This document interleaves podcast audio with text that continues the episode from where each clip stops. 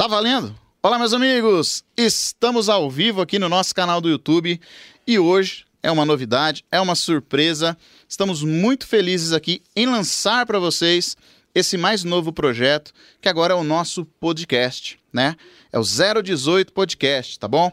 Nós vamos falar hoje sobre esse projeto. Hoje eu trouxe aqui a Carol, porque esse projeto é nosso, então vai ficar entre eu e a Carol hoje, nesse episódio piloto, onde a gente vai apresentar nossas ideias, onde a gente vai conversar sobre esse projeto de uma forma muito legal, muito interessante. Você que já está nos acompanhando aqui, permaneça, fique, já clique aqui para compartilhar esse link com seus amigos, que tem muita coisa legal para a gente falar nesse, nesse episódio aqui, tá bom, gente? Então, ó, novidade aí para o nosso canal de numerologia. Nesse podcast nós não vamos falar só de numerologia, mas eu tenho certeza que vocês vão gostar.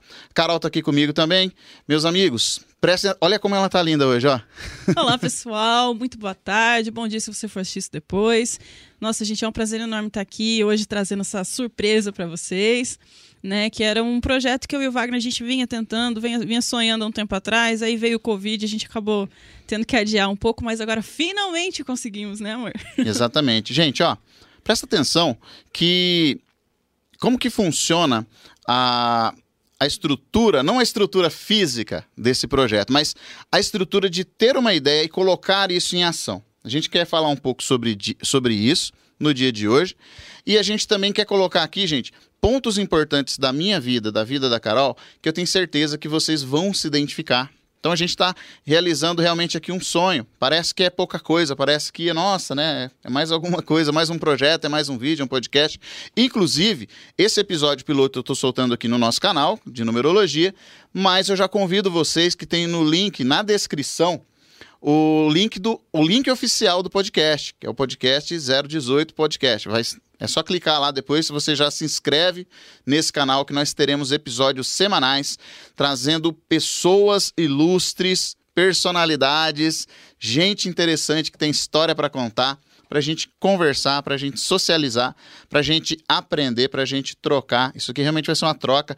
E hoje eu já quero aproveitar para agradecer os nossos apoiadores aí, né? Esse projeto aqui todo, para viabilizar um projeto desse, existem custos e temos aqui os nossos patrocinadores, apoiadores. Eu já convido você, se quiser divulgar a sua marca, o seu produto, alguma coisa que você queira divulgar também no nosso podcast, é só entrar em contato conosco pelos links que estão na descrição para ser um divulgador. Tanto você pode ter sua marca estampada aqui no nossa, na nossa tela, quanto a gente pode conversar e falar sobre ela e até apresentar isso de uma forma mais legal e interessante, tá bom?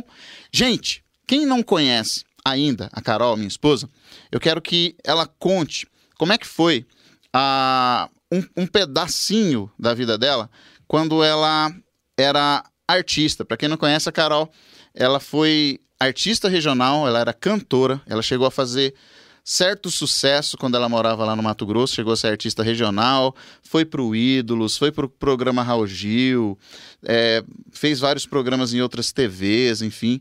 E foi bem legal, gente, foi interessante. E olha o ponto de transição. Por que, que, que eu gosto de contar essa história? Porque quando eu falo isso, as pessoas pensam assim, nossa, mas como que ela deixou tudo isso para trás? Por que, que ela não continua? Por que, que hoje ela não é atri, artista, então? Que o Wagner e... não deixou, gente. Porque quando a Carol morou em, em Cuiabá, a gente é de uma cidade que é, se chama Presidente Prudente. Com 10 anos de idade, ela partiu na Clemência para o Mato Grosso, não foi? Foi um pouquinho depois. Aí eu fiquei no Mato Grosso por 10 anos. E lá a minha mãe sempre envolvida com música, na escola e tal, eu acabei me envolvendo com música também. Não teve como fugir das origens ali. E aí, nisso, eu comecei com banda de baile. Depois de banda de baile, eu comecei a cantar solo, né? E aí, foi quando começou a minha vida artística, vamos colocar assim.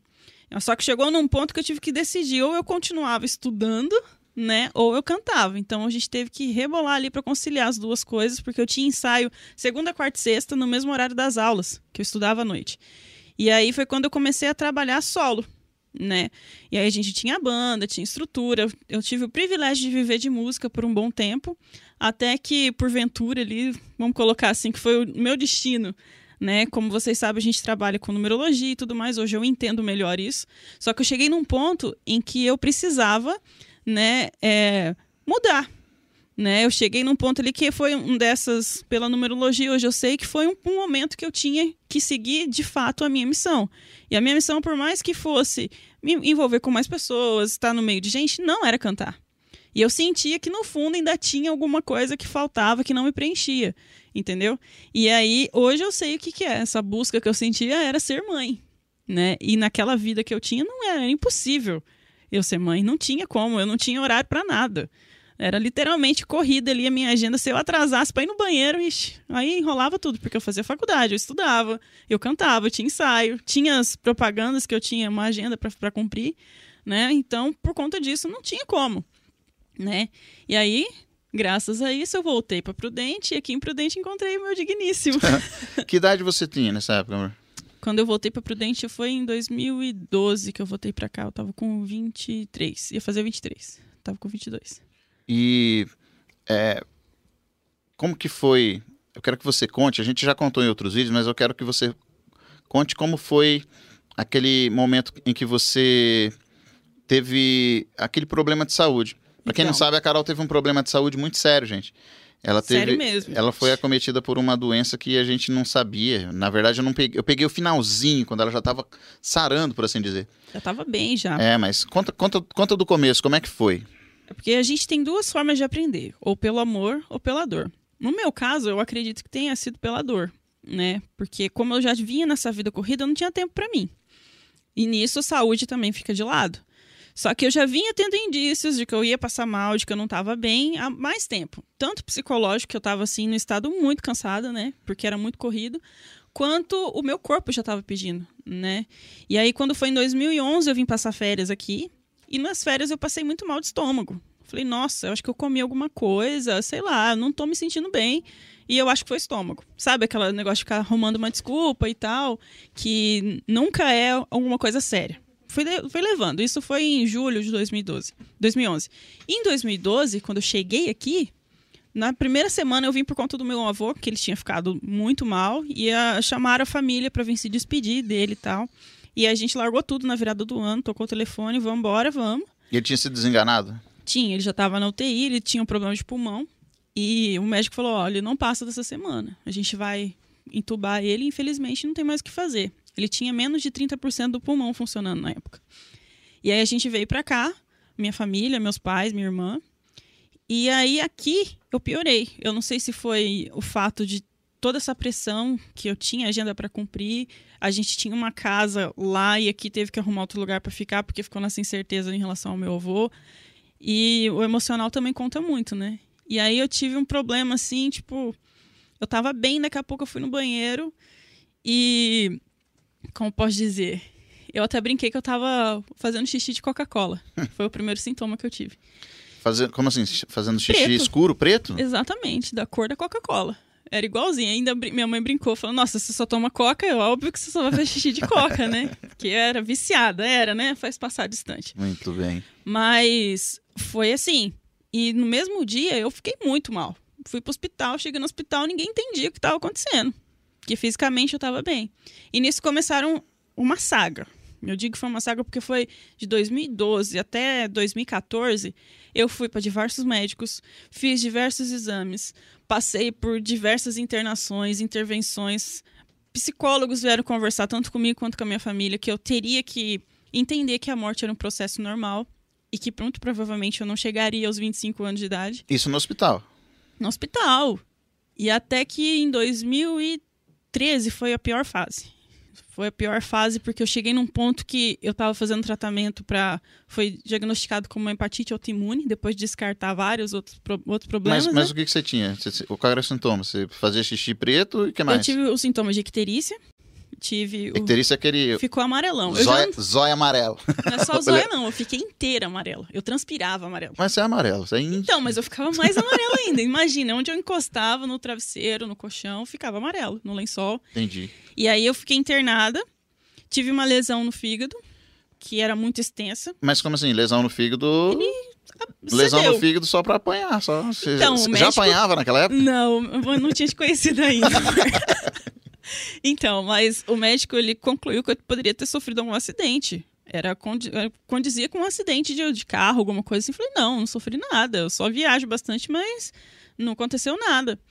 E aí na Páscoa, eu comi carne, que eu tinha feito, ah, não vou comer carne, sabe aquela história de Da você quaresma, certinho da quaresma, Sim, não sim. comi carne. Quando eu comi carne, eu passei muito mal. Eu fui pro hospital, assim, desmaiando de dor.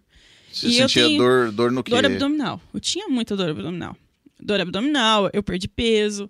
É, por conta do tratamento, eu perdi cabelo, eu fiquei na cadeira de rodas, eu usei fralda. Eita, mas... Então, tudo era minha mãe, meu pai, a minha irmã que tinham que fazer por mim. Minha irmã teve que fazer tratamento psicológico com medo de eu morrer a qualquer momento. Gente, eu tô perguntando assim, eu sou casado com ela. Aí alguém vai dizer assim, ah, mas ele já sabe de tudo isso. Não. Muita coisa não Ele sei. não passou por isso. ele Porque eu não sabia. passei. Então, ela conta por cima. Ah, foi bem na época que eu tava doente lá e eu não sei detalhes. Eu sei, ela fala assim: olha, eu fiz tratamento para leucemia.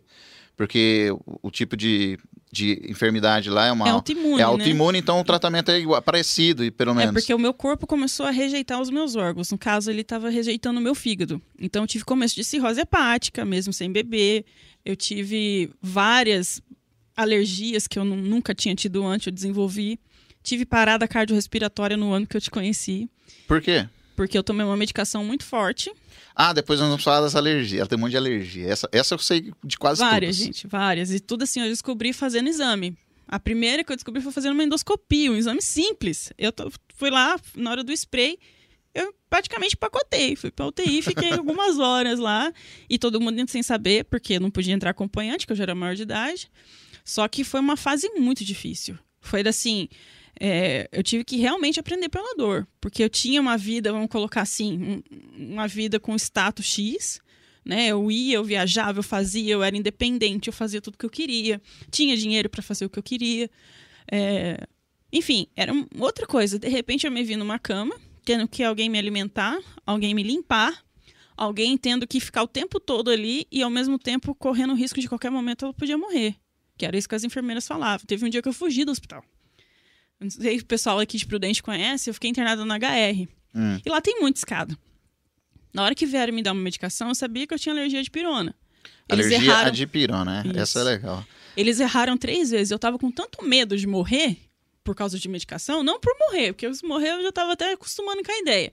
Mas por causa da medicação, eu falei, não, não quero morrer desse jeito. Então, se eu for morrer, eu vou morrer em casa. Do jeito que eu tava, com a roupinha do hospital, tentei fugir. Tipo filme, assim. Só que ela tem muita escada, gente. Eu me perdi no meio das escadas e não tinha fôlego, porque eu tava com uma lesão de 9 centímetros no fígado. E você tava magrela. Tava com 47 quilos. 47 quilos. 47. Não, Eu tô com 90. você, tá, você tá com quase 90 Quase o quilos. dobro. Nossa, 47 quilos. Era só o fiapo. Tá vendo? Parabéns, você venceu a anorexia. Vencia. e aí, nesse dia, eu fui pra casa, os médicos falaram: você vai por sua conta? Eu falei, vou, eu não vou morrer aqui. Vou morrer lá na minha casa, que eu não morro. E aí, chamei meu tio pra ir buscar. Foi me buscar, contrariado de todo mundo. Que não, não vai, não vai. E fui. Aí passou um tempo eu melhorei, porque essa doença ela é assim, ela é oportunista. Ela Foi- espera dar uma queda na minha imunidade pra ela atacar. Foi diagnosticado hepatite autoimune. Isso, por exclusão. Porque eu fiz exames para todos os tipos de hepatite. Só que como eu já tinha começo de cirrose, eu não podia fazer transplante na época, porque primeiro que não tinha um doador compatível na minha família. Mas você chegou aí pra fila do Fui para fila do transplante? transplante em Rio Preto. E se, se tivesse um doador, você faria um transplante de fígado? Teria feito. Tanto que na época, o meu marido de 15 dias que eu tive, ele foi uma das pessoas que se prontificou. Só que a gente falou, não tem como. Ele vai, ela vai rejeitar outro fígado. A gente tem que combater primeiro o organismo dela, fazer, tipo, dar uma pausa ali para que ele pare de, De de atacar? atacar para depois a gente tentar isso se for viável, né? E eu fazia tratamento em São Paulo, viajava a cada primeiro foi a cada 15 dias, depois eu comecei a um mês, depois três meses. Quando eu te conheci, eu já estava a cada seis meses indo pro hospital. Que idade? 23, 22 anos? Não, aí eu já estava com 26, né? Foram 26? 26 quando eu te conheci. Quando você me conheceu, mas isso foi, foi antes. Foi, começou com 23. Dos 23 aos 26 foi essa vida. Então eu não podia cantar, eu não podia trabalhar. Tentei até trabalhar e fui mandada do emprego doente. foi mandado embora do emprego tudo que doente. podia dar errado, gente. Coisa de destino 11. Tudo que podia dar errado, deu. Eu vou falar do destino daqui a pouco, a gente vai entrar no assunto de numerologia, mas não falando, eu não, eu não quero enfatizar muito, principalmente nesse projeto, até nos próprios vídeos aqui do canal, já não estou falando muito de numerologia de uma forma técnica, né? Hoje eu soltei um vídeo mais técnico, mas é mais interessante a gente falar de numerologia aplicável, né? Tudo que a Carol. no nosso caso, Exatamente. pura numerologia. eu Tu- vivia numerologia. E eu senti- sempre tive muita curiosidade, né? Então, como eu tinha muito tempo livre, Foi estudar? eu sempre estudei sobre esses assuntos, sempre me interessei. Né? Nessa fase de hospital, eu tive um apoio muito grande do pessoal do, do espírita, né? daqui da comunidade espírita de Prudente, é, que me deu uma base assim para entender. Não, se eu tiver que ir, eu vou em paz. Mas se tiver que ficar, né? Se tiver que aí. morrer, no caso, né? É, se tivesse que partir, eu ia em paz. né? Você já foi conversar com o povo que trocava ideia já com o povo do lado de lá. Já fui saber como que era o outro lado, o que, que me esperava, porque era a opção que eu tinha. Era mais palpável, mais plausível eu morrer do que eu continuar. E o mais legal, gente, é que quando eu conheci a Carol, ela, ela fala, uma das falas foi assim, né? A gente conversou lá e depois de, de algum tempo, né, com um pouquinho mais de intimidade, algumas semanas, ela falou, ela, ela falou assim, ah, bom, ninguém precisa esperar nada de mim. Eu já tô morrendo. Eu- os médicos me desenganaram, deram no máximo cinco anos de vida. E eu já vivi três. E eu já vivi três desses anos aí. Então, eu, se der tudo certo, eu vivo mais dois anos. Se não, vai ser antes. Eu não entendi aquilo. Eu falava, nossa, a menina é tão bonita, tão. Tão depressiva. tão... Eu falei, ela... Só que ela não era igual a depressiva. Ela não tinha aquele comportamento mórbido, é, pessimista, negativista, sei lá se, essa- se são esses os termos, mas ela, ela dizia: não, não, não dá, eu vou morrer. E aí, quando você via ela Bem, bem, né? É, ela tava que bem, um- tava bonita, tava tanto que um dos tirando. motivos que eu perdi meu emprego na época, até graças a Deus hoje por isso, foi isso. Porque eu tava bem, daqui a pouco eu tinha crise, umas dores insuportáveis. Nas dores eu já eu peguei algumas crises de dor, dessas que eu foi que acompanhei. me, me deixou dependente de morfina por uma época, porque era a única coisa que passava e mesmo assim era dopada. E era só por, por que morfina? Porque era o único que passava ou porque você tinha alergia dos fui outros? passando. Eu tinha alergia, começou aí, eu tinha alergia. Os que não me davam alergia, eu cheguei no livro de tolerância porque eu tomava muito. Era dia- diariamente. Então, nisso, eu tava na faculdade, que eu fazia faculdade de farmácia na época. Não conseguia, passava mal, ligava pro hospital e direto, ia direto internada. Né? Tanto que tinha um anestesista que vivia me socorrendo nesse sentido, porque não tinha o que dar. É, a gente chegou, eu, isso aí aconteceu no meu tempo também. A gente pegou amizade com um doutor aqui, que ele é o anestesista-chefe lá do- dos hospitais aí, o doutor Frederico. Que em breve vamos trazê-lo aqui. Vamos trazer né, aqui também. Né, doutor? O doutor Fred vai, vai, vai. A gente vai conversar sobre saúde com ele aqui, vai ser bem legal. E ele era o único que medicava a Carol, porque ela não podia tomar de pirona, não podia tomar paracetamol, nenhum remédio de dor. Primeiro, porque eles eram fracos e porque ela também tinha alergia. E eu acabei dando resistência mesmo. Tanto que tem medicação hoje em casa, gente, que eu tomo, se o Wagner tomar, ele apaga três dias. E eu Exatamente. continuo fazendo tudo normal, porque eu tenho intolerância, né? Tem dor de cabeça, tem que tomar tramal, tramal de 100. Eu tomo tramal de 100, vomito as tripas e, e ela tem esse tipo de tolerância, né? Como é que fala? Estranho até isso. Eu estranhei, não, quando eu comecei a pegar essa fase da Carol, é, toda essa, essa coisa da, da doença, quando eu comecei a ficar- a, a, ficar com a Carol, a conhecê-la, ela Porque já teve tá... um processo, né, amor? Teve essa- A gente não contou ainda essa parte, porque eu comecei a melhorar, só que ó, as ideias, no meio do caminho ali eu resolvi casar. Não era com Wagner, gente. Eu casei e fiquei casada no papel por 15 dias. Me relacionei ao todo por menos de um ano com a pessoa. Né? Entendo que foi necessário ali no momento, por, sei lá, por diversos motivos. Não vou dizer que foi algo ruim, porque acrescentou muito na minha experiência. Tipo, acabei casando de novo, né? Mas não aprendi muito. Enfim, agora, foi pra, agora é pra sempre, né, amor? Mas foi nesse processo. E aí, quando eu, eu tive a parada cardíaca em 2015, que deu, deu muito ruim, Foi em 2015 que eu te conheci. foi, foi em 2015. Só que no Natal de 2014 eu comecei a passar mal, internei. Quando foi no comecinho do ano, ali em, feve- em janeiro, eu ainda estava internada, estava marcado biópsia, tudo. E eu tive uma parada daquelas assim que quem tava em volta achou que eu tinha morrido. Tanto que minha avó panicou, minha mãe. Esse meu ex-marido também teve chilique lá. Foi nessa que seu pai desmaiou? Não, meu pai desmaiou quando eu tive mãe em 2000 e... Não, foi quando eu tinha 18 anos, 2017. Você já teve uma lá? Foi. E Por- isso eu não tava doente ainda. Por alergia. Foi uma reação alérgica. Eu fui tomar, tava com dor no rim, tomei uma medicação, que é Buscopan, e eu tinha alergia e tive choque anafilático na frente do meu pai. Meu Deus. No meu aniversário de 18 anos, olha Aler- isso. Alergia Buscopan, olha isso. Então. E aí, quando em 2015 eu tive essa reação alérgica de novo, Que eu, a gente acredita que tenha sido isso, porque eu tava tomando muita medicação e eu acho que saturou, porque imagina, com 40 e poucos quilos, tomar morfina de 3 em 3 horas. Nossa. E aí meu corpo não aguentou. Não aguentou. E aí, quando eu fui pra casa, ele me deixou, meu ex-marido me deixou na casa da minha mãe não voltou até hoje. Quando eu pedi, Ele te deixou lá. me deixou lá. Como assim? Ele, ele te Ele de- falou, ó, ele, ele trabalhava Você na tá- área da você saúde. tava internado. Sim. E ele ficava indo lá. E aí você teve alta. Tive alta? Você teve a parada cardíaca Sim. e melhorou dela, saiu dela. Melhorei dela, saí, só que depois a gente soube que teve um dedinho ali na, na medicação, porque por ele trabalhar na área da saúde, ele acabou interferindo e provavelmente foi uma das coisas que. A quantidade, né? Que, que ocasionou. Isso que ocasionou. Entendi. E eu acho que senti um pouquinho de culpa, ele me deixou na casa da minha mãe e Hum. falou: Ó, quando acabar meu plantão eu volto. E aí nisso eu estressei. Falei: Não, não moro aqui, eu quero ir pra minha casa. E ele falou: Não, quando terminar eu volto, fica calma Você já aí. era casado e morava com ele. Já, já tinha minha casa, tudo, morava longe da minha mãe. E aí, como eu, eu tinha feito a biópsia, eu não podia levantar. Porque mesmo o doente ainda tinha o Biópsia do que? Do, do fígado. fígado. A biópsia, biópsia de órgãos, assim, tipo fígado, é quase um procedimento cirúrgico, não é? É, mas como o fígado não tem inervação, então ele não dói. Então eu fiz, só que como eu estava muito debilitada, podia ter o risco de hemorragia. Entendi. Então eu fiquei deitada lá, tinha tido a parada cardíaca, tudo. Então eu tive que ficar em casa de repouso absoluto. Quando eu ligo para poder pegar minhas coisas, ninguém atende. E eu só tava com a roupa que eu tava no hospital. E aí, nisso, eu falei: ah, quer saber? Não é para ser. Eu comecei a ligar os pontos. Falei: não, acho que não vou conseguir conviver com uma pessoa que se in- interferiu de uma forma que ocasionou um problema tão sério na minha vida. E aí eu falei: não quero mais. Mandei mensagem que não queria mais a pessoa não me respondeu. Passou isso. Ele tava trabalhando.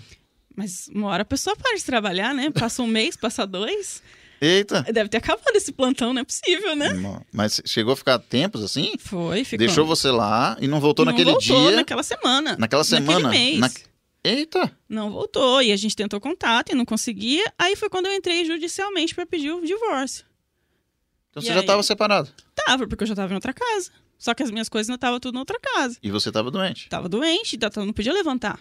Então, quando passou essa fase, foi, pai, busca as minhas coisas. Pra minha mãe buscar as minhas coisas. Avisei a minha, até então, sogra. E aí foi quando começou o maior rolo. Que foi antes de eu te conhecer. Né? Isso foi em fevereiro e em março. Aí eu pedi o divórcio. Teve que ser litigioso, porque ele não quis assinar o papel. Não queria que eu tirasse nem o sobrenome dele. Que, que ideia, né? Mas coisas que, que aconteceram na minha vida Sim. que me levaram a ser quem eu sou hoje. E aí eu quis passar logo dessa fase. E no dia, gente, que eu assinei o divórcio, um amigo meu, que você depois conheceu, O tava Tony? é o Tony, ele tava fazendo um evento aqui em A Prudente. gente vai trazer o Tony aqui, que ele tem muita história legal pra contar Ah, nós também. vamos trazer muita gente legal aqui, gente. E é assim, e ele nesse evento que ele tava fazendo, ele fazia, fazia muito tempo que eu não cantava, né? Porque eu tava doente, depois porque eu casei, enfim. E aí ele falou, Carol, vamos, vamos divertir, vamos passear e tal. E ele me levou pra, tocar, pra ir cantar nesse lugar, que eu Isso. tenho uma banda que ia tocar. Isso foi à noite. Foi à noite, E de dia você assinou o divórcio. de dia, à tarde, assim, o divórcio. Tarde. E aí, sete e meia, depois que eu tinha ido nos espíritas lá, que, eu, que era que eu tava fazendo acompanhamento, Ah, você- você foi numa reunião. fui na reunião, Entendi. lá em Machado, e que é uma cidade pertinho daqui. E aí à noite eu fui. E aí quando eu fui, ele me marcou na foto e marcou você também, O Tony? o Tony. Então, porque eu tinha uma banda nessa época, tocava numa banda Agora de. conta, amor, a sua fase até cheguei, porque eu consegui chegar onde eu te A gente se conheci. conheceu? Agora é sua vez. Conta Eu tinha uma. Eu como tinha, que era a história do Wagner antes de Carol. eu tinha uma banda de blues e rock clássico que a gente tocava. Inclusive, o, o baterista dessa banda é o, o nosso, um dos nossos diretores aqui, produtores do- desse projeto todo aqui. E, e, e a gente tinha uma data para tocar nesse evento no mesmo dia que a Carol fez uma participação. Então o Tony era o, o produtor geral Era lá. show de outra pessoa. E ele Era. falou, Carol, canta um pouquinho lá. Aí a Carol deu uma canjinha, cantou lá e mar, marca- marcou a Carol, marcou eu também, porque eu tinha banda. E ele muito curioso. É, eu fui dar uma olhada lá, falei, olha que legal o povo que participou do evento, ó, tem essa menina aqui, olha que bonita, eu vou adicioná-la. Pá, adicionei no Facebook. E a gente tinha muito amigo comum na época, né? Tinha vários, do- mas por causa de música. música. E eu, visitei o, o o perfil do Facebook, só cantando, cheio de foto com artista, cheio de... Eu falei, essa menina é famosa, hein, toda bonita. Não parecia que tava doente. E eu não gostava também de expor. Né? Porque eu achava que, tipo assim, como eu já tinha uma carreira antes, eu falava, não, não é legal eu mostrar foto de fralda aqui. Na época, então isso da- em do- 2015, daqueles programas. é, 2015 ela tinha uma página no, no Facebook lá com mais de 20 mil seguidores, que para aquele momento Era ali muito. era bastante. Hoje em dia, hum, talvez não seja tanto, mas dependendo do nicho aí. Mas na, na, na, na Na página época, dela né? tinha muita gente. E, e- e eram fãs realmente. Tinha fã-clube da Carol Conde, olha só. Se você Sim. procurar no YouTube aí, Deve ter Carol Conde ainda. deve ter vídeos antigos aí, soltos em vários canais aí, É, né? que eu fiz bastante entrevistas e tal, tinha propaganda que eu participava. E foi ali que eu tive o primeiro contato com a Carol. Mas deixa eu contar um pouquinho antes. Por que, que as pessoas é, se identificam com certas histórias? Eu vou voltar na, na história da Carol para fazer uma pergunta. Eu quero que vocês fiquem comigo aqui. Que uma das perguntas mais importantes que eu vou perguntar para todos que estiverem aqui é o que que. Eu não, vou, eu não, não respondo agora, mas o que que a sua dor te ensinou? Depois você responde. Vai Vamos pensando. refletir. Vai pensando, vai refletindo. Por que é isso, gente? Porque tudo que faz bem, tudo que é bom pra gente, tudo que nos bota pra cima, dói. Tudo dói. Nascer dói, né? Respirar dói, por isso Nas- que a criança chora. Nascer dói pra mãe que tá, nas- tá tendo parto ali, dói pra mãe, dói pra criança que tá nascendo. Enfim, aprender dói.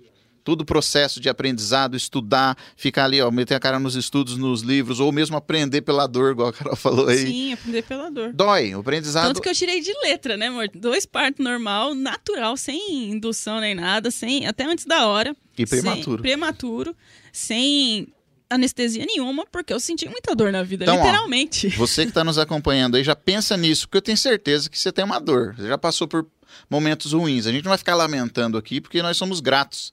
E Mas a gente entende por quê, é, a né? gente entende que tudo tem um propósito, tudo corre pela ordem. Mas o que, que a sua dor te ensinou? O que, que a sua dor te ensinou? Vamos voltar. Voltar lá na minha. Vamos contar um pouco da minha dor. Já contei algumas coisas aqui também. Né? Eu sempre fui.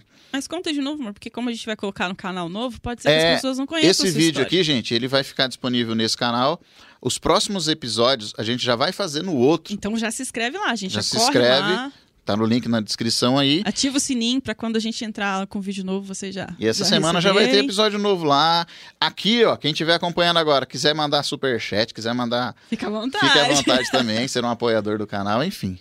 Bom, ó, é, eu sempre, eu, eu nasci numa cidade pequena, se chama Rancharia. É pertinho aqui Pertinho de aqui de. Prudente, 50 quilômetros. E aí eu tenho que explicar por que rancharia, porque foi uma cidade que foi construída com ranchos, rancho mesmo, de cabaninha, rancho. Né? Os trabalhadores ali da estrada Sorocabana, estrada de, de, de ferro, eles construindo ali, é, é, trabalhando nessa, nessa estrada, eles foram fazendo os ranchos para ficar acampados. E a partir daí surgiu essa cidade, por isso que o nome dela é Rancharia. Enfim, tem muita história legal dessa cidade. Depois eu vou trazer personalidades dessa cidade, importantes também, que vai ter muita história legal para contar aqui. Por isso o 018. Por gente. isso o Já vou 018. fazer o gancho aqui. O 018 é o prefixo do, do- da nossa região aqui, tá?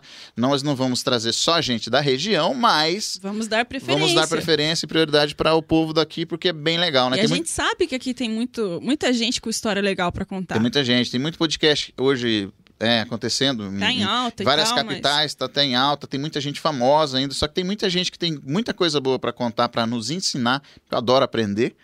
E Tem que uma história de vida, assim, que que é muito legal também, esse né? espaço vai servir para isso, vai ser legal. Bom, eu aprendi a tocar guitarra muito cedo, muito cedo não, 14 anos de idade. Aprendi a tocar violão e eu queria ser músico. Sempre quis, foi o sonho da minha vida. E aí eu ouvia músicas e tal, aquela Não queria coisa. jogar bola, não? Nunca joguei bola na vida, nunca soltei pipa. Eu fui uma criança estranha. Quando era muito criancinha, 4, 5, 6, 7 anos, eu brincava com a molecada fazendo tudo isso aí. Mas depois de uma certa idade, eu não, não era aquela pessoa que gostava de videogame, que gostava de, das coisas que os adolescentes gostavam. E eu gostava de tocar guitarra. Então eu estudava muita música, guitarra, ouvia música, aquela coisa. E eu tinha uma certa facilidade, um certo talento para isso, né?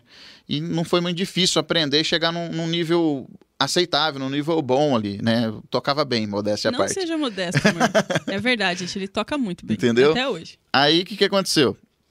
Comecei a tocar na igreja, comecei a tocar em algumas bandinhas e tal. E sempre tentando viver de música. Eu nunca consegui, por quê? Sempre baseado em crenças limitantes. Oportunidades que eu tive de acontecer na música, eu não aproveitei por conta de, de, de ter essa cabeça pequena, mentalidade pequena. Eu não acredito, eu não sei se eu posso, eu não tenho dinheiro. o maior vilão dessa história toda fui, foi eu não ter acreditado, né?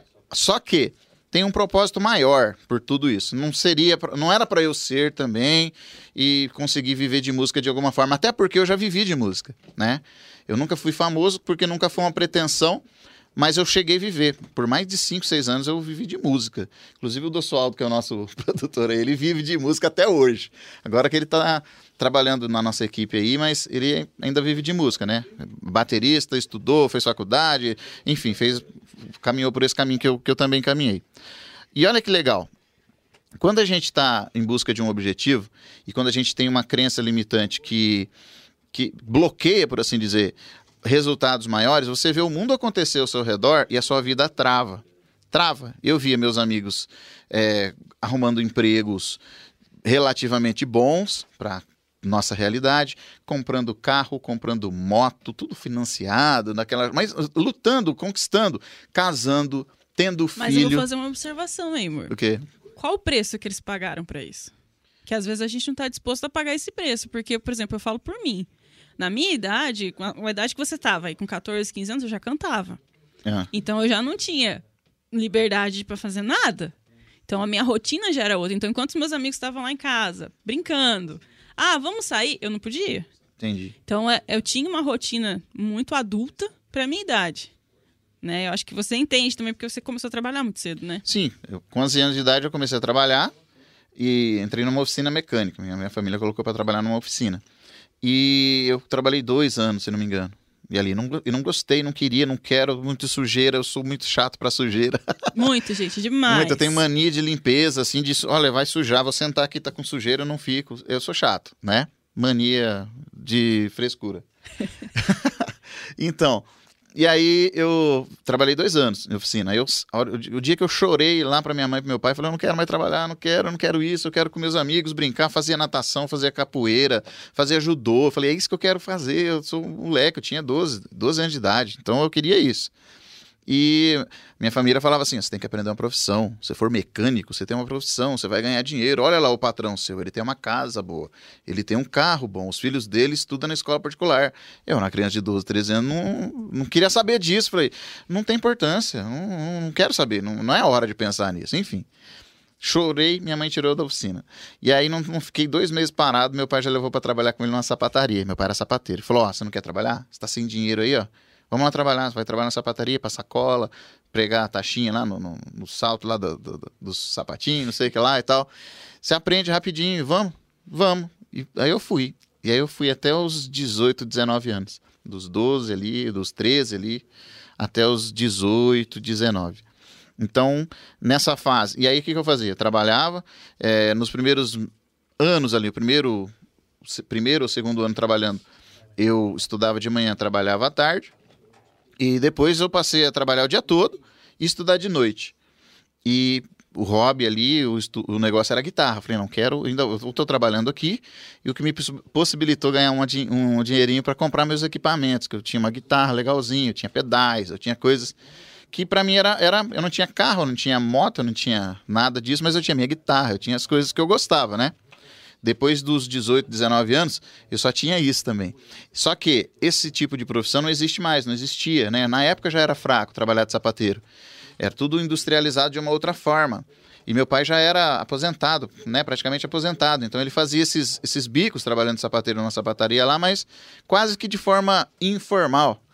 E eu fui trabalhar junto e nesse meio tempo, todo mundo que, que tinha minha mesma faixa de idade ou foram estudar para fazer curso, faculdade, curso técnico, na, na época estava muito em moda isso aí, ou entraram em indústrias que tinha na, na, na minha cidade lá, e eu fiquei para trás, eu não conseguia depois trabalho, emprego. E aí eu fui dar aula de música, de guitarra, aula de violão. Eu tinha ali meia dúzia de alunos e eu fazia uns bicos numa oficina de um amigo meu lá, que trabalhava como luthier. Luthier é aquele profissional que cuida, né, que constrói instrumentos musicais e presta manutenção. O Robertão, ele é falecido agora. E eu trabalhei muito tempo ali, eu trabalhei uns 4, 5 anos ali com ele, mas não ganhava nada, não tinha, não era um emprego formal, eu fazia alguns biquinhos. E nessa, como a, a luthieria dele era pequena, ele também trabalhava com restauração de imóveis, aprendi a mexer com esse tipo de coisa. Essa coisa mais artística, né, de, de pintar, de fazer aquelas coisinhas. também. E foi o que me manteve até 23, 24, 25, 26 anos, talvez. Então eu não tinha futuro. Eu, encanado, tocava bem, mas não tocava lugar nenhum, não ganhava dinheiro, tinha meia dúzia de aluno, não tinha muita moral porque eu só tocava na igreja, né? Os meus amigos que tocavam tocavam em bandas e apareciam e tinha mais alunos. Naquela época não tinha internet, Instagram, que a gente podia divulgar, gravar vídeo, fazer as coisas, não existia. Nem celular não tinha. Eu não tinha, né? E aí, o que, que aconteceu? Nessa época, quando eu, eu, cheguei ali a uns 26, 27, 28, depois de muita frustração financeira principalmente, porque a vida já não acontecia. E aí a cobrança da família, do, do, do, meio social é grande. Porque uma pessoa de 26, 27 anos já era para estar tá com a vida resolvida. E eu não estava, eu morava com a minha mãe. Meu irmão, já, que era mais novo que eu, já tinha se casado e ido embora de casa há muito tempo e eu não tinha dinheiro, eu não morava com a mãe, era sustentado ali por muita coisa ainda. Não acontecia, minha vida não, não, não fluía, né? E musicalmente falando, não dava nada, eu tinha até certo talento, mas não funcionava. E, e aí o que, que acontece? E eu tive um problema de saúde também, quando eu tinha 14 para 15 anos, eu tive uma crise de ansiedade. Naquela época ninguém sabia o que era, pelo menos na minha cidade. E eu tive um surto, uma crise de ansiedade, me deu uma dor de barriga, uma dor de estômago, um negócio ali, e aquele desespero, aquele negócio estranho que hoje é reconhecido. Hoje você reconhece até em criancinha. Hoje todo mundo respeita isso. Na época não deu. Eu tenho 39 anos. Imagina eu com 14 anos atrás. Né? Com 14 anos de idade. Hoje eu tenho 39. Então era algo muito novo. Então, Até hoje ainda tem é, tabu e, com isso. E né? aí o que acontecia? Quando eu passava mal com alguma coisa disso, ele tá com frescura, ele não quer trabalhar, ele não. Eu, não, eu não cheguei a ser diagnosticado com depressão, alguma coisa disso, também porque eu não procurei tratamento, mas eu não, acho que não, né? Acredito que não. Até porque eu já vi e conheci pessoas que tinham isso. E era diferente, era mais forte do que isso, né? Teve um amigo meu que recentemente acabou até cometendo suicídio, né? Morreu por causa dessa doença, da depressão. Eu tive vários surtos de ansiedade. Mas não bebia, não fumava, não fazia coisa errada nesse sentido. Não brin... jogava bola, não ia pra boteca, não fazia nada disso. Não eu era to... isso. Tocava guitarra e Era isso que tava faltando, tinha, amor. tinha meia dúzia de alunos ali. Eu tinha umas namoradas na época que a minha vida era meio apoiado na, na nessas relações aí, algumas namoradinhas e tal, que também viam que eu não tinha futuro e logo quando percebia me largava. Hoje, Era assim. Chegava, ó, você não tem futuro, viu? Não tem como não. Vou estudar, vou trabalhar e você vai ficar aí tocando guitarra, não vai virar nada. E aí. Mas você fala para o chupa? e aí o que aconteceu? Eu era largado, abandonado. Não tô reclamando, não, tá, gente? Eu não tô lamentando. Eu agradeço, gente. Não Obrigada tô... a todos vocês que deram o pé no Wagner. Não tô lamentando, não. Mas é verdade. Por quê? Porque o que, que acontece, né? O homem, o homem, a figura masculina dentro de uma relação, ele serve para representar suporte, para dar apoio, suporte, afeto, segurança. E eu não tinha isso para oferecer para ninguém. Né? O, a, a parte do afeto talvez era legalzinho, porque eu era bonzinho, né? Porque eu era legalzinho. Então, num primeiro momento, fazia a vez. Mas e depois, quando chegava na hora do suporte? Não, esse cara não dá pra. Você matava pra... barata, amor, naquela não, época? Já não matava barata, tinha medo de barata. entendeu? E aí já chegava naquele ponto de falar: ó, esse cara não, não tem futuro ele não trabalha, ele não tem dinheiro. E aí, por conta desse, desse, dessas crises de ansiedade que eu tive lá com 14 anos de idade, eu fui desenvolvendo episódios aí esporádicos em, de, de períodos em períodos, de tempos em tempos, e eu não consegui terminar meus estudos. Eu, no segundo colegial, eu tive que parar de estudar, porque eu comecei a ter muito surto. O que, que causava, amor, em você? Esse, esse pessoal em volta falando e você sabendo que eles estavam comentando isso, o que, que você sentia? Eu me sentia inútil. A pior Você coisa. aceitava o que eles falavam, então, nesse sentido? Eu, eu aceitava. Eu não é que não aceitar, eu não aceitava assim, porque eu achava que, eu, que, essas, que essas pessoas não poderiam, não podiam fazer aquilo, né? Fala, falar isso para mim, me tratar mal nesse sentido. Só que eu não tinha argumento para combater, né? Eu ouvia muita merda, muita. As pessoas falavam: você não tem dinheiro, você não vai trabalhar. Pessoas da família, pessoas que, que deram o seu melhor para que eu tivesse uma vida boa, essas coisas, só, só deram o que tinham, né? Meu pai, minha mãe, minha, meus avós, fizeram o melhor que eles podiam. Não reclamo em nenhum, em nenhum momento de eles terem sido duro comigo, muito pelo contrário. Me orgulho de do meu pai da minha mãe por eles terem sido do jeito que foram, porque a criação que eles receberam foi essa. Meu, meu pai também foi muito foi muito dura a vida dele, né? Foi cobrado dele, ele do mesmo jeito cobrado dele, ele cobrou de mim. Só que eu, eu tava numa situação ali até de, de enfermidade mesmo, né? Esse negócio de ansiedade, essas coisas. É muito. Você, quem sofre de ansiedade, síndrome do pânico, essas coisas todas, sabe do que eu tô falando. Uhum. Graças a Deus eu não cheguei nesses pontos de ter síndrome do. Eu tive um, um ou dois episódios esporádicos ali, de eu ficar três, quatro dias ali enfurnado socado dentro do quarto sem conseguir sair, sem conseguir comer, com dor, com crises que chegaram a ser físicas. Ah, fora essas, as outras eram só cabeça, desespero, esse tipo de coisa. Ah, quando eu cantava, eu tive algo parecido. Só Teve? que no meu caso ali era tipo pânico, eu não conseguia sair sozinha. Não, eu tive pânico, eu tinha pânico, eu cheguei a ter pânico que eu tinha muletas. Tinha gatilhos em mim. Gatilho, mas eu tinha gatilhos para resolver, por exemplo, assim, Rancharia é uma cidade pequena. E aí, por exemplo, eu saía para dar uns rolês de madrugada com um amigo meu, o Aislan, o Dexter. A gente sempre dá uns rolês de madrugada. Ele saía da casa da namorada dele 11 horas, 11 pouquinho, e eu encontrava ele na pracinha perto da casa dela e a gente saía pra, pra dar rolê de madrugada pra trocar ideia. Era, era, uma, era o prazer que eu tinha, era muito gostoso fazer isso. Eu sinto falta disso. E quando eu converso com o Aislan, ele é meu melhor amigo, esse aí de mais de, de 20 anos de amizade. Vou trazê-lo aqui também. Nossa, gente, a lista é muito grande. Ali, Vocês a lista é gostar, grande. viu? Então, e quando a gente saía para dar esses rolês, eu tinha os gatilhos de ir de bicicleta. A gente saía para dar o rolê a pé, o Wesley só andava a pé, e eu ia com a bicicleta, empurrando. E aí o Wesley falava, mas por que você está de bicicleta? Deixa a bicicleta em casa, só vai fazer volume. Eu falei, não, se eu passar mal, eu volto correndo. Então, se eu tivesse sem bicicleta, eu, não, eu passava mal, panicava. Era muito estranho, eram uns, uns gatilhos idiota da nossa mente, sei lá. A mente e, da gente é muito engraçada. Não, e né? dava uns desespero. Uma segurança. Dava uns negócios. O que que acontecia? O que que eu tinha de sintoma? Eu tinha dor de estômago, vomitava as tripas, dor de barriga, diarreia, tinha que sair correndo. Eu tinha aquele desespero que parecia que eu estava sendo per, é, perseguido, parecia que tinha alguém querendo me matar, me pegar, me bater, sei lá. Era, era mais ou menos isso que eu sentia. E aí eu, por exemplo, eu entrava na escola à noite, estudava bonitinho, né, legal. A hora que, a hora que fechava o portão da escola, pá. Um... Fechou o portão da escola, sete horas, vou sair dali só 11 horas da noite. Falei, sete, oito, nove, dez. Vou ficar quatro horas aqui dentro? Não. E se me der um desespero? E se me der dor de estômago eu tiver que vomitar? E se me der dor de barriga eu tiver aqui no banheiro? E se me e der se... isso? E se isso? E se... Não, eu não ficava, gente. Eu não ficava. Eu corria pra diretoria, pedia pra abrir a porta e vazava. Se eles não me deixassem sair, eu pulava o muro.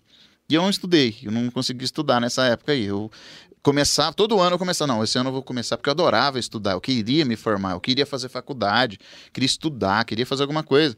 Porque eu sabia que esse era o caminho de eu conseguir combater a situação que eu tinha ali. Eu não ganhava dinheiro, eu não trabalhava, eu não tinha profissão, eu não tinha talento para fazer alguma coisa que me desse dinheiro naquele primeiro momento. Eu não tinha expertise para despertar, para mostrar alguma coisa que eu pudesse ganhar. Se eu, se eu, tivesse a expertise que eu tenho hoje, só com o conhecimento daquela época, eu me virava. Eu ia vir trabalhar com música de outra forma, eu ia trabalhar com os talentos que eu tinha de outra forma, ia, ia me virar, mas naquela época não tinha entendeu? Eu tinha lá 17 para 18, 19 anos. Então eu era com 21, 22 anos, eu ainda estava tentando terminar o o ensino médio e não consegui. Eu fui voltar com 27 para 28 anos, numa turma de supletivo, que eu bati o pé e falei, eu vou e se tiver dor de barriga, se tiver dor de estômago, vai assim mesmo. Se eu vomitar, eu vou vomitar ali, vou fazer feiura. Se me der diarreia, eu vou fazer ali mesmo. Mas eu vou. E eu bati o martelo e fui. Eu venci ali pela força do braço né? Tive algumas crises, eu venci ainda e, e consegui estudar. Estudei um ano, me formei ali no supletivo. No segundo, no, no, no, nos seis meses, no, nos últimos seis meses, antes de eu me formar, eu já entrei, já consegui me matricular numa faculdade.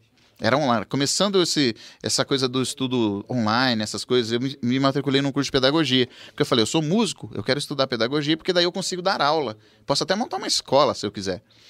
E falei, então vou fazer pedagogia, porque o Eisen, esse meu amigo, já tinha feito, ele estava fazendo, né? E ele me falou isso aí, eu falei, ah, realmente, é verdade. Né? Por que, que você não fez música? Porque música não dava dinheiro, já era música, eu já sabia tocar, não ia aprender a tocar na faculdade. E aí o que, que eu fiz? Falei, eu vou fazer faculdade de pedagogia.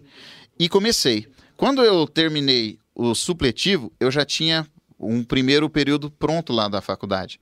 E aí eu estudei mais um período pronto, e nessa época eu arrumei um emprego de açougueiro, fui trabalhar num açougue. Porque antes disso eu tinha trabalhado no frigorífico um tempo. Uhum. Consegui arrumar um emprego no frigorífico, aprendi a mexer com carne, essas coisas assim, né? Eu trabalhava no controle de qualidade, então eu via muito. Então, a teoria eu sabia. Depois, quando eu fui trabalhar no supermercado, no açougue, eu aprendi a lidar, desossar, cortar, fazer. E aí foi o que pagou minha faculdade.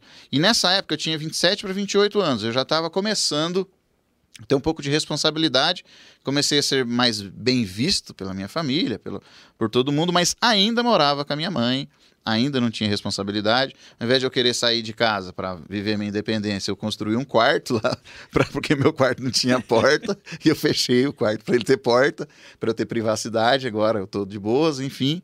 E nessa época eu, eu, eu tinha terminado um relacionamento, né, daqueles um que ia, ela que terminava comigo. E aí eu tava meio triste na época, não demorou muito, eu arrumei outro, porque eu era fácil para conseguir relacionamento. Nesse aí eu tinha um certo talento, né, Dossota? tinha um certo talento. E aí eu consegui arrumar uma, uma outra. Comecei a conhecer uma outra pessoa. E essa pessoa, ela, ela era dois anos mais velha que eu. Um pouco mais madura, mulher geralmente é mais madura. Uhum. E aí o que, que aconteceu? Ela que, que criou a situação para eu sair de casa e viver uma vida. Quando ela engravidou, a gente namorou um mês e ela engravidou. E aí, um mês não, quase um ano a gente namorou e ela engravidou. Sete, oito meses, ela ficou grávida. Aí ela falou: agora a gente tem que morar sozinha, a gente tem que ter uma casa, não sei o que lá. E eu trabalhava no açougue, ela tinha o trabalho dela também, ela já, já. A gente tinha uma estrutura mais ou menos assim, básica, né? E eu não queria, falei: não, eu moro aqui. Não, você quer morar, vem morar aqui também com a minha mãe. Eu moro aqui no fundo da casa da minha avó, da minha mãe. não, pra quê? Não, não, porque eu tô grávida, a gente precisa. E como que vai fazer? Vai ter filho aqui? Não tem? Não cabe um berço aqui. Não... Falei: não, não quero. E aí, um belo dia eu saí de manhã para trabalhar no açougue, voltei à tarde. E eu entrei na casa da minha mãe minha mãe falou: oh, você não mora mais aqui não. falei, não, de eu moro agora? Falou, você mora na casa que a sua mulher arrumou. Ela ajeitou tudo, arrumou uma casa lá, alugou, colocou os móveis que ela tinha na casa dela, uns que a minha mãe deu, uns que o meu pai deu lá e montou uma casa para nós. Beleza. Eu não gostei muito da ideia, mas... Até hoje ele não gosta de mudar, gente. Não gostei muito da ideia, mas fui morar sozinho, cas... casado não, né? tava amigado, amancebado com outra pessoa. E aí, gente, ó, começou todo o processo de amadurecimento da minha vida começou aí, porque nessa fase eu já eu comecei a tocar na, na banda que eu tocava com, com o Thiago aqui, nessa época. E aí, com essa banda, a gente começou a ganhar dinheiro aqui na região. E eu comecei a tocar o que eu realmente gosto de tocar. Já não tocava mais na igreja, não era mais aquele louvorzinho, não, eu tocava rock, era blues, rock clássico. E eu estudei muito tempo isso. Então, eu consegui desenvolver, criei uma certa linguagem musical. A gente começou a fazer show na redondeza aqui da, da, da nossa cidade, no 018 todo aqui, e até para alguns lugares longe. E a gente começou a fazer barulho mesmo. A gente começou a ficar famosinho na região, né? Porque era muito legal a nossa banda, né? O, o André, que, eu, que era o rapaz que era o líder lá, ele tem uma desenvoltura muito legal, toca muito bem, tocava contrabaixo, gaita, cantava. O Thiago era o baterista, eu era o guitarrista, e a gente fazia, era diferente. Apesar de tocar cover, era muito diferente, era muito legal. E nessa época eu comecei a ganhar dinheiro com banda. E aí, ó, melhorou o lado. Comecei a ganhar um dinheirinho com a banda, trabalhava no, no açougue de dia, à noite, nos finais de semana eu tocava. E estava com a vida relativamente engatilhada. Quando nasceu o bebê, que, que eu estava grávida, ele nasceu com um problema de saúde nasceu com uma malformação chamada atresia de esôfago. É uma é uma uma malformação onde o esôfago é um caninho, né, uma, uma tripinha, um caninho que vai da boca aqui, da garganta, até o estômago.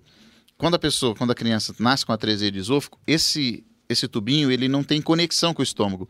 Ou ele desce e cria uma fístula e vai para os lados, ou ele desce para no meio aqui, trava sem conexão com o estômago. E do estômago para cima, né, o, a continuação dele fica no meio do caminho também.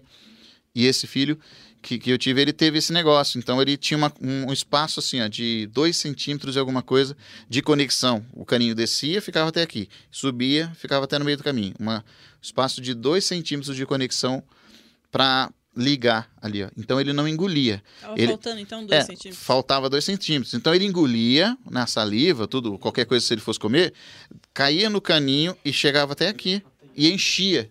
Então se ele engolia saliva, enchia e ele engasgava. E ele teve que usar um sugadorzinho daquele, igual a gente. Dentista? Igual aquele que vai no dentista, para tirar a saliva, porque não, não tinha conexão com o estômago, não engolia. Três dias de nascido, ele teve que fazer uma cirurgia para colocar uma sonda no estômago uma sonda não, né? Um, um tubinho, um caninho para ele receber alimentação, receber o leite. E ele foi crescendo, o médico falou: Ó, você vai ter que crescer um pouquinho, um mês, dois meses, três meses, não sei, até a gente conseguir fazer a cirurgia de correção disso aqui. É, em tese, um processo simples, ele não tem doenças, ele só não tem um pedacinho de um, de um, um pedacinho do corpo dele nasceu errado. O médico ainda dava o exemplo, ó, ele poderia ter nascido sem o dedo mindinho. Não seria muito bonito, não seria muito estético, mas não faria falta. Agora, esse pedacinho do estômago dele faz falta esse, esse negócio. E ele não vai conseguir viver, comer, entendeu? Então a gente vai ter que cuidar. Aí teve que se adaptar aquele negocinho de, do caninho para tomar leite ali. E a minha, então, mulher na época, né? Não era esposa ainda, porque a gente não tinha se casado.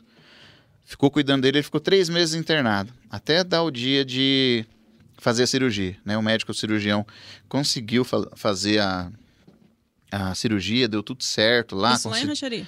Aqui em Prudente. Aqui? Ele ficou internado aqui no, no hospital estadual na época. Foi em 2012. Ele nasceu em novembro de 2012. Então passei esse final de semana, final de ano ali de 2012 no hospital, junto com ela também. Porque ela ficou os três meses aqui internada junto com ele, para cuidar. Alguém ele- teve 2012 bom aí, gente? Vocês estão assistindo, porque o meu foi horrível do Wagner É, também. Não então, foi muito bom, porque né? ele, ele não podia ir para casa porque não tinha aquele sugador. Ele Uhum. dava para ir para casa porque ele não precisava de cuidados médicos ali. Então ele, ele não tinha acesso, não tinha nada tomando. Ele só tinha, tomava leitinho por aquele caninho, era só dar um leite por ali, não tinha problema. Só. Só, só que ele tinha que sugar aquele negocinho. Então os- o- a assistência social do hospital até estava conversando, viabilizando alguma forma de levar uma maquininha daquela emprestada para sugar e para ficar em casa. Mas não, não deu tempo, porque ele fez a cirurgia, deu tudo certo. Dois dias depois da cirurgia, ele teve uma complicação. É, ele teve um pneumotórax, que fala. O pulmãozinho, acho que do lado direito dele, a- a- murchou e não inflava mais. E o, e o ar daquele pulmão que murchou ficou dentro do, da caixa torácica. Então ele teve uma, essa complicação ali, ninguém sabia dizer por quê.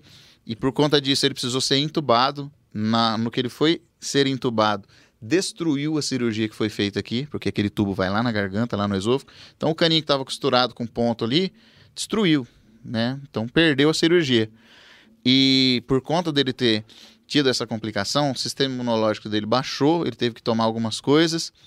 O buraco, né? O buraco, né? O, a cicatriz ali, o corte da cirurgia foi grande, ele era um bebezinho pequeno, e o corte da cirurgia era grande aquilo infeccionou, enfim, ele contraiu infecção hospitalar e sete dias depois da cirurgia, infelizmente, ele veio a falecer. Então foi um, um ponto de dificuldade muito grande. A, a pessoa que era minha esposa na época, minha, minha morava comigo na época, a mãe dele, acabou para ela a- o mundo, acabou a vida para ela. Não sei como que ela está hoje, mas quando a gente se separou, três anos depois disso, ela já estava melhor, conformada com a história, mas não estava bem porque perder um filho não é fácil. E eu estava nessa época estava ainda quase terminando a minha faculdade e eu foquei no meu estudo, terminei minha faculdade, comecei a dar aula, me casei com ela formalmente no papel, ali meses depois dele ter sido, dele ter falecido, pra gente tentar fazer aquilo dar certo, né? Falar, olha, para não falar que a gente casou é, só por ter filho, alguma coisa, não, nós perdemos o filho, mas a gente vai se casar, enfim. E eu consegui viver três anos. Só que ela tinha muita, ela teve esses episódios de depressão muito forte, né? Até é, aceitável, né? Enten- é- até Compreensível. né? compreensível por causa disso. Eu não tinha muita estrutura ainda para apoiá-la do jeito que era necessário. Eu tentei me apoiar de outra forma, que para mim também foi dolorido. E aí, o que, que, que aconteceu? Seu luto, então, você pode dizer que você resolveu estudar para compensar? É, assim. o, luto ali foi, foi difícil. E aí, naquela época, eu não tinha um conhecimento espiritual de nada. O conhecimento que eu tinha era religioso, com, ba com base né? no catolicismo, com base na, na igreja evangélica, que só diz assim: olha, Deus sabe todas as coisas. Consola alguém? Hum, não. Não, Hum. não consola. E eu falo por experiência própria, nem para quem tá morrendo, própria, nem para quem tá morrendo, viu? Então, Porque olha, teve cê- até um episódio que a pessoa falou isso pra mim lá no hospital. Falou, ó, você tem que aceitar, Deus quis assim. Então, e é, é, eu né, fui quase que criado na igreja pela minha avó, pelo e a gente aprende, né? Deus é amor, Jesus morreu para que você tivesse vida. Se você crê, antes de acontecer o negócio, ele pode curar para fazer. E não aconteceu comigo. Meu filho morreu. E a gente cria, eu cria ali, acreditava e tal, e, e, e deu errado. No final das contas, falhou. E aí? E aí, o que, que eu fiz? Nessa época, eu entrei em parafuso, eu fiquei doido. Eu comecei a procurar é, confirmação. Eu, eu procurei. eu, eu procurei. Confir, eu tentei confirmar de alguma forma que Deus não existia. Eu, eu queria descobrir que Deus não existia. Falei, não existe uma prova cabal de que Deus existe porque não é provado ah, por meios da, da, do paradigma da ciência. Não, não dá para se provar que Deus existe. Só que também não dá para provar que ele não existe. Entendeu? Entendi. E aí eu falei, não, vamos procurar argumentos plausíveis né, de, de pessoas que são ateus e agnósticos para dizer, porque eles, eles se convencem. Então eu tenho que descobrir que Deus não existe. Porque se eu descobrir que Deus não existe, eu vou ficar feliz. Te daria um conforto. É, me dá um conforto. Falar, não, porque Deus não existe, então tá, eu, eu orei, pedi a Deus, não deu certo porque ele não existe, né? Eu fui bobo em querer acreditar. Agora, se eu descubro que ele existe e deixou acontecer um negócio desse comigo, né, com meu filho, com o bebezinho que a gente já amava tanto, eu falei, não, não é possível, eu tento, eu, não é possível ele existir e deixar acontecer um negócio desse, porque se Deus existe, deixou acontecer isso como criança, é, eu entrei em parafuso. Eu fui estudar, eu estudava já, eu estava terminando minha faculdade. Antes de terminar a faculdade, eu comecei duas pós-graduação. Quando eu terminei a faculdade, meses depois, terminei duas pós-graduação. Já peguei estágio na prefeitura da minha cidade, mandei um projeto lá de musicalização infantil, comecei a dar aula. Uhum. E foi poucos meses depois do meu bebê nascer e, e morrer, eu comecei a dar aula numa creche que tinha os bebezinhos na mesma idade dele. Como que era lidar com, eu com vi, crianças? Eu vi aquele monte de criancinha da mesma idade dele lá e eu ficava pensando, falei, nossa, eu ia, eu ia ter o meu bebê assim. E eu ia pegar ele no colo, eu ia fazer e, e ensinar ele a andar. Ia... Mas foi muito. E eu estava dando aula de musicalização infantil. Musicalização infantil para criancinha de creche é quase recreação. Você cantar musiquinha e dar risada e fazer gestinho e ter que ficar feliz ali. Uhum. E eu era esse cara, careca. Hoje eu tenho cabelo, mas eu não tinha. Careca, cheio de tatuagem, cheio de roupa de rock and roll, que eu tocava nessa banda de rock, dando aula pra criancinha. Então era barbudo, estranho, barbudo, já tinha barba. Era esquisito demais, era estranho. As professoras que trabalhavam comigo achavam que eu era gay. Falei, esse cara é gay, ele, né? Ele não, Todo fresco. Ele não foi trabalhar em coisa de homem, ele veio trabalhar de pedagogia na escola porque é coisa de mulher.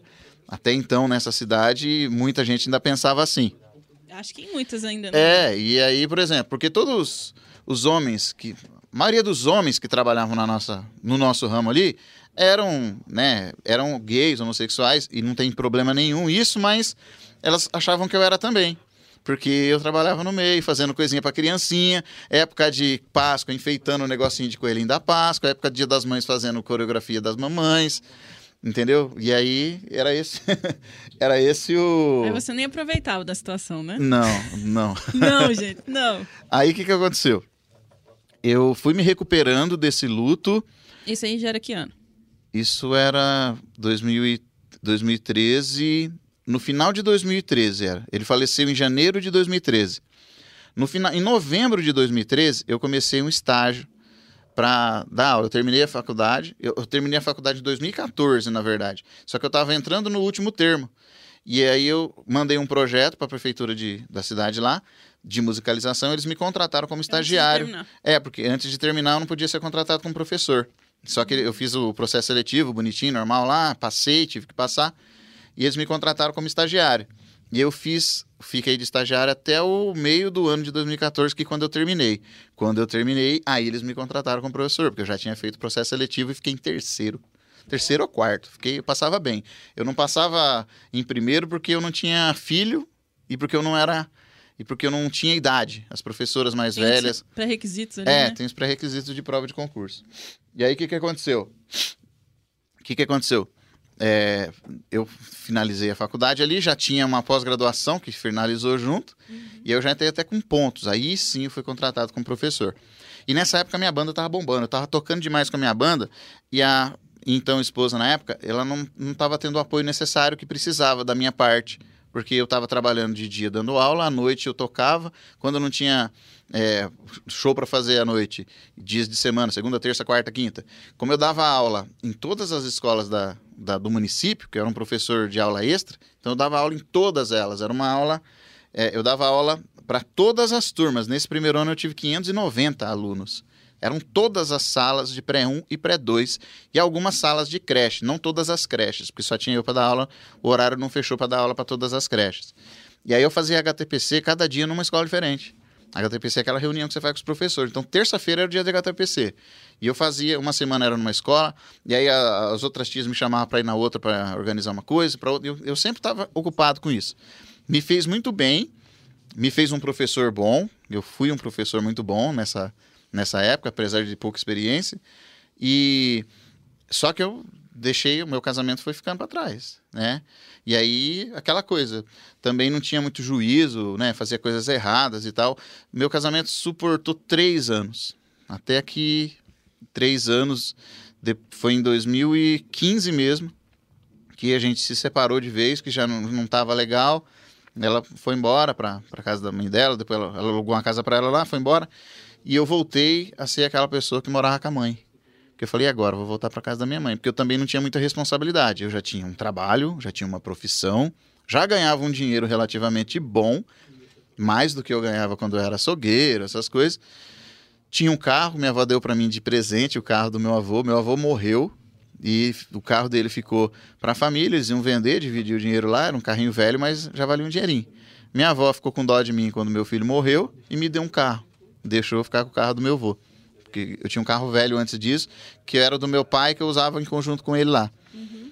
E aí, esse carrinho eu usava para dar aula e para tocar por aí. E aí meu casamento acabou nessa época. Logo quando eu conheci você. Em 2015, então você voltou para casa de sua mãe, mas você sabia que ia ficar lá, né? Não sabia. foi que nem eu, que ó, daqui a pouco eu volto. Vou não, comprar cigarro. Não, eu voltei.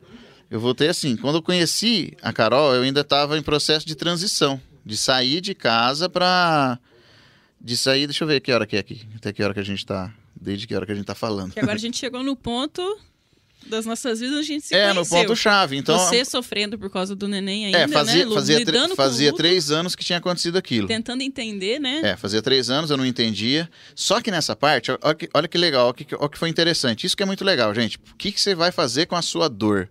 O que, que você vai fazer com a sua. O que, que eu fiz com a minha dor? Não vou responder ainda, depois a Carol vai responder a dela. Nessa época, a minha ex-mulher, ela tinha um emprego que era no centro espírita lá da cidade. É, o centro espírita lá era, era uma entidade muito grande, uma entidade filantrópica que tinha um albergue grande, reconhecido, recebia verba do, do, da prefeitura, do governo, e eles faziam uma obra muito grande, muito legal. O Centro Espírita, essas, essas instituições fazem uma obra social muito legal. E ela trabalhava no escritório lá, lidando com papéis, com documentos, com prestação de conta. Teve mais um, uma vez que a gente se esbarrou, vamos colocar assim, a gente não se conheceu. Foi nesse ano também.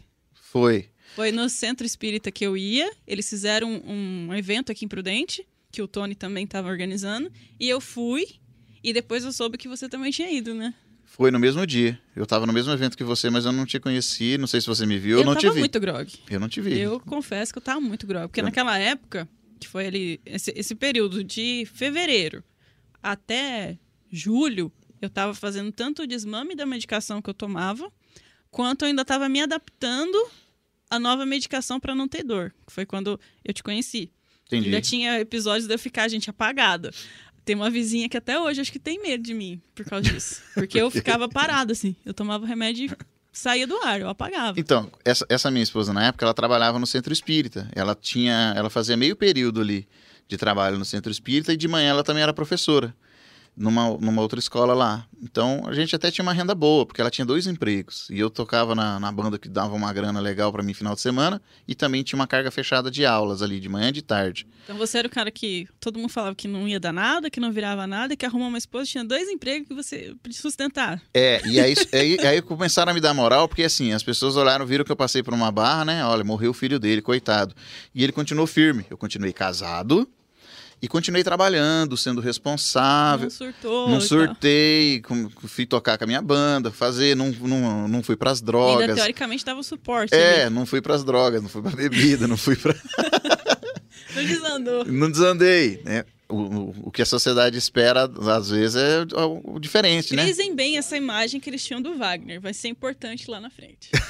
então, Aí, aí eu tinha essa. Eles tinham. Fizeram uma imagem boa de mim, aí ficou legal. Olha, o professor. Agora é o professor Wagner. Era o tio Wagner na escola, que as criancinhas me adoravam, porque eu era estranho. Então as crianças olhavam assim, nossa, é um homem, olha, é barbudo. E eu começava violão. a tocar violão, as crianças adoravam. Aí vinha, eu dava o violão. Cada, cada dia da semana, às vezes, eu levava um instrumento musical diferente. Eu levava a minha guitarra. Pensa pra uma criancinha de pré-escola, quatro anos. Eu ligava uma guitarra, com, pisava num pedal de rock e fazia barulho. E as crianças, ai, professor, eu quero, tio, eu quero. Falei, quem quer tocar guitarra? Senta aqui, sentava no banquinho ia lá fazer barulho com a guitarra. Quando não, levava um contrabaixo. Contrabaixo, gente, é um instrumento que faz um barulho danado. Ele faz maior barulho que guitarra, porque ele é muito grave. E eu levei numa escola uma vez que tem dois andares. E aí eu levei lá em cima, numa caixa do tamanho dessa mesa aqui, ó. A tia eu- adorava, né? Eu pluguei o contrabaixo lá assim, e na corda grave eu falei, gente, faz silêncio. Porque o contrabaixo, quando você toca ele desligado, as cordas, por serem muito graves, eles não, não faz barulho. Ele não faz muito barulho. Né? Ele só ligado e faz barulho. E aí o que, que eu fazia? Eu ligava, ali erguia o volume da caixa no último e falava, gente, presta atenção, faz silêncio para ver se a gente escuta. Aí eu tocava. No que eu tocava, aquilo tremia a terra, gente. Fez a diretora ia lá, ai, professor, a tia tá pedindo pra você abaixar o volume. Era muito legal, eu dava muito trabalho. Eu dei muito trabalho pra coordenadora de escola. A coordenadora não gosta de mim, porque eu dava aula em todas as escolas. Aí eu ia fazer uma atividade que elas não gostavam, né? As professoras da sala. O que, que as professoras da sala não gostavam? Se eu chegava lá e começava a cantar, tal, dançar, as crianças ficavam muito agitadas. Quando eu saía, as crianças estavam aqui, ó, no agito. Como que sossega uma criança? E aí eu saí e as professoras entravam depois para dar aula de novo, com as crianças tudo agitadas. E aí elas, ah, o professor Verdade. Wagner brincou demais, as crianças ficou tudo suja, tudo suado, ele arrastou todas as cadeiras, ele fez bagunça. O que, que eu fazia na próxima aula? Eu não ia dar aula. E aí a professora não descansava, porque era a hora do descanso do estudo dela. E elas ficavam me odiando, porque eu faltei. Entendeu? E como eu tava ganhando um dinheirinho legalzinho, tocando à noite e tal, falava, ah, eu não vou né?" naquela escola não. A tia, ela é chata, não, não gosta que eu faça as coisas, fica reclamando de mim. Eu não, não ia e não avisava. Quando tava faltando cinco minutos para acabar a aula, eu ligava e dava uma desculpa besta. Olha, não deu para ir hoje não, meu carro furou o pneu, não sei o que lá. Mentira, eu era irresponsável para algumas escolas que as professoras não gostavam de mim. As coordenadoras, principalmente. Se você foi minha coordenadora, me desculpe. Mas eu era adorado pelas mães Pelas das crianças, das crianças e pelas né? crianças, porque a mãe no primeiro momento ficava morrendo de medo. Falei, esse professor é estranho. Depois que as crianças gostavam de mim, elas gostavam também. Aí me seguia no Facebook, via ela eu tocando, tirando foto, mostrando. No dia a dia, É, né? na escola, no dia a dia, era eu de calça tactel, camisa normal, às vezes uma camisa de banda, boné na cabeça. Era uniforme, gente. Boné, calça de tactel e blusa de banda. E, ban- Era e uniforme camisa do Wagner. SDC. Era uniforme isso daí. camisa do SDC. As camisas do Dream Theater era só pra tocar no final de semana, que era mais chique. As do SDC já era batida. e aí, era esse o uniforme, que eu dava aula com as crianças. Aí começaram a tretar comigo numa escola que eu dei aula, que não podia entrar de boné. Eu fiquei bravo. Aquela escola eu faltei, eu dei trabalho, hein? Eu cheguei lá para dire... um diretor, falou, olha, não pode entrar de boné. Era uma das, das regras. A criança ia para a escola de boné, pro... o diretor falou, tira o boné. Isso ficava aquele negócio. E aí eu entrava de boné para dar aula e dava rolo. E eu era careca na época, entendeu? E o, o problema, eu nunca tive problema em ser careca. Só que criança, ih, o tio não tem cabelo, ih, o tio é careca. Pronto, tirava a atenção da aula. E outra, para não ficar tão feio minha cabeça, eu tinha que rapar a cabeça, porque senão ficava uma entrada gigante aqui. E aquilo me incomodava. Então eu usava a cabeça raspada, só que eu tinha que raspar de dois em dois dias. E pensa raspar a cabeça de dois em dois dias com um gilete, assim. Ele tem muito cabelo, gente. Entendeu? Onde tinha cabelo, era muito cabelo, né? com mano? gilete. Então era muito desagradável. Minha cabeça ficava ardendo o tempo todo. Quando não ficava brilhando, suada, não era agradável. E aí eu falava, ah, naquela escola, não vou. Eu ia de boné em todas as outras. Chegava naquela, eu ia de boné. Se alguém me falava, olha, tira o boné, eu tirava bonitinho, na outra semana eu não aparecia lá. Dei trabalho mesmo, eu reconheço. Mas enfim, né? é, E nessa época, eu... a gente foi tocar nesse evento que a Carol falou aí. É, que foi numa, numa festa aqui, num- numa promoção numa, numa faculdade, mesmo, faculdade na aqui. FATEC. Isso. A Carol apareceu num dia, a minha banda tocou no outro. Eu adicionei a Carol no Facebook nessa época. E não falou nada. E não só- falei nada, e ficou sendo amiga, e de vez em quando ela postava alguma coisa, eu ia lá ver, de vez em quando eu postava da minha banda, ela ia lá ver. Tinha alguma postagem política Engraçado. engraçada, ela ia lá comentar, eu ia lá comentar, não por causa dela, mas por causa da postagem, enfim. Até que um belo dia, Você começou a saudar a mandioca e eu fui lá comentar. Ele postou um vídeo, gente. Eu não sei se vocês chegaram a ver.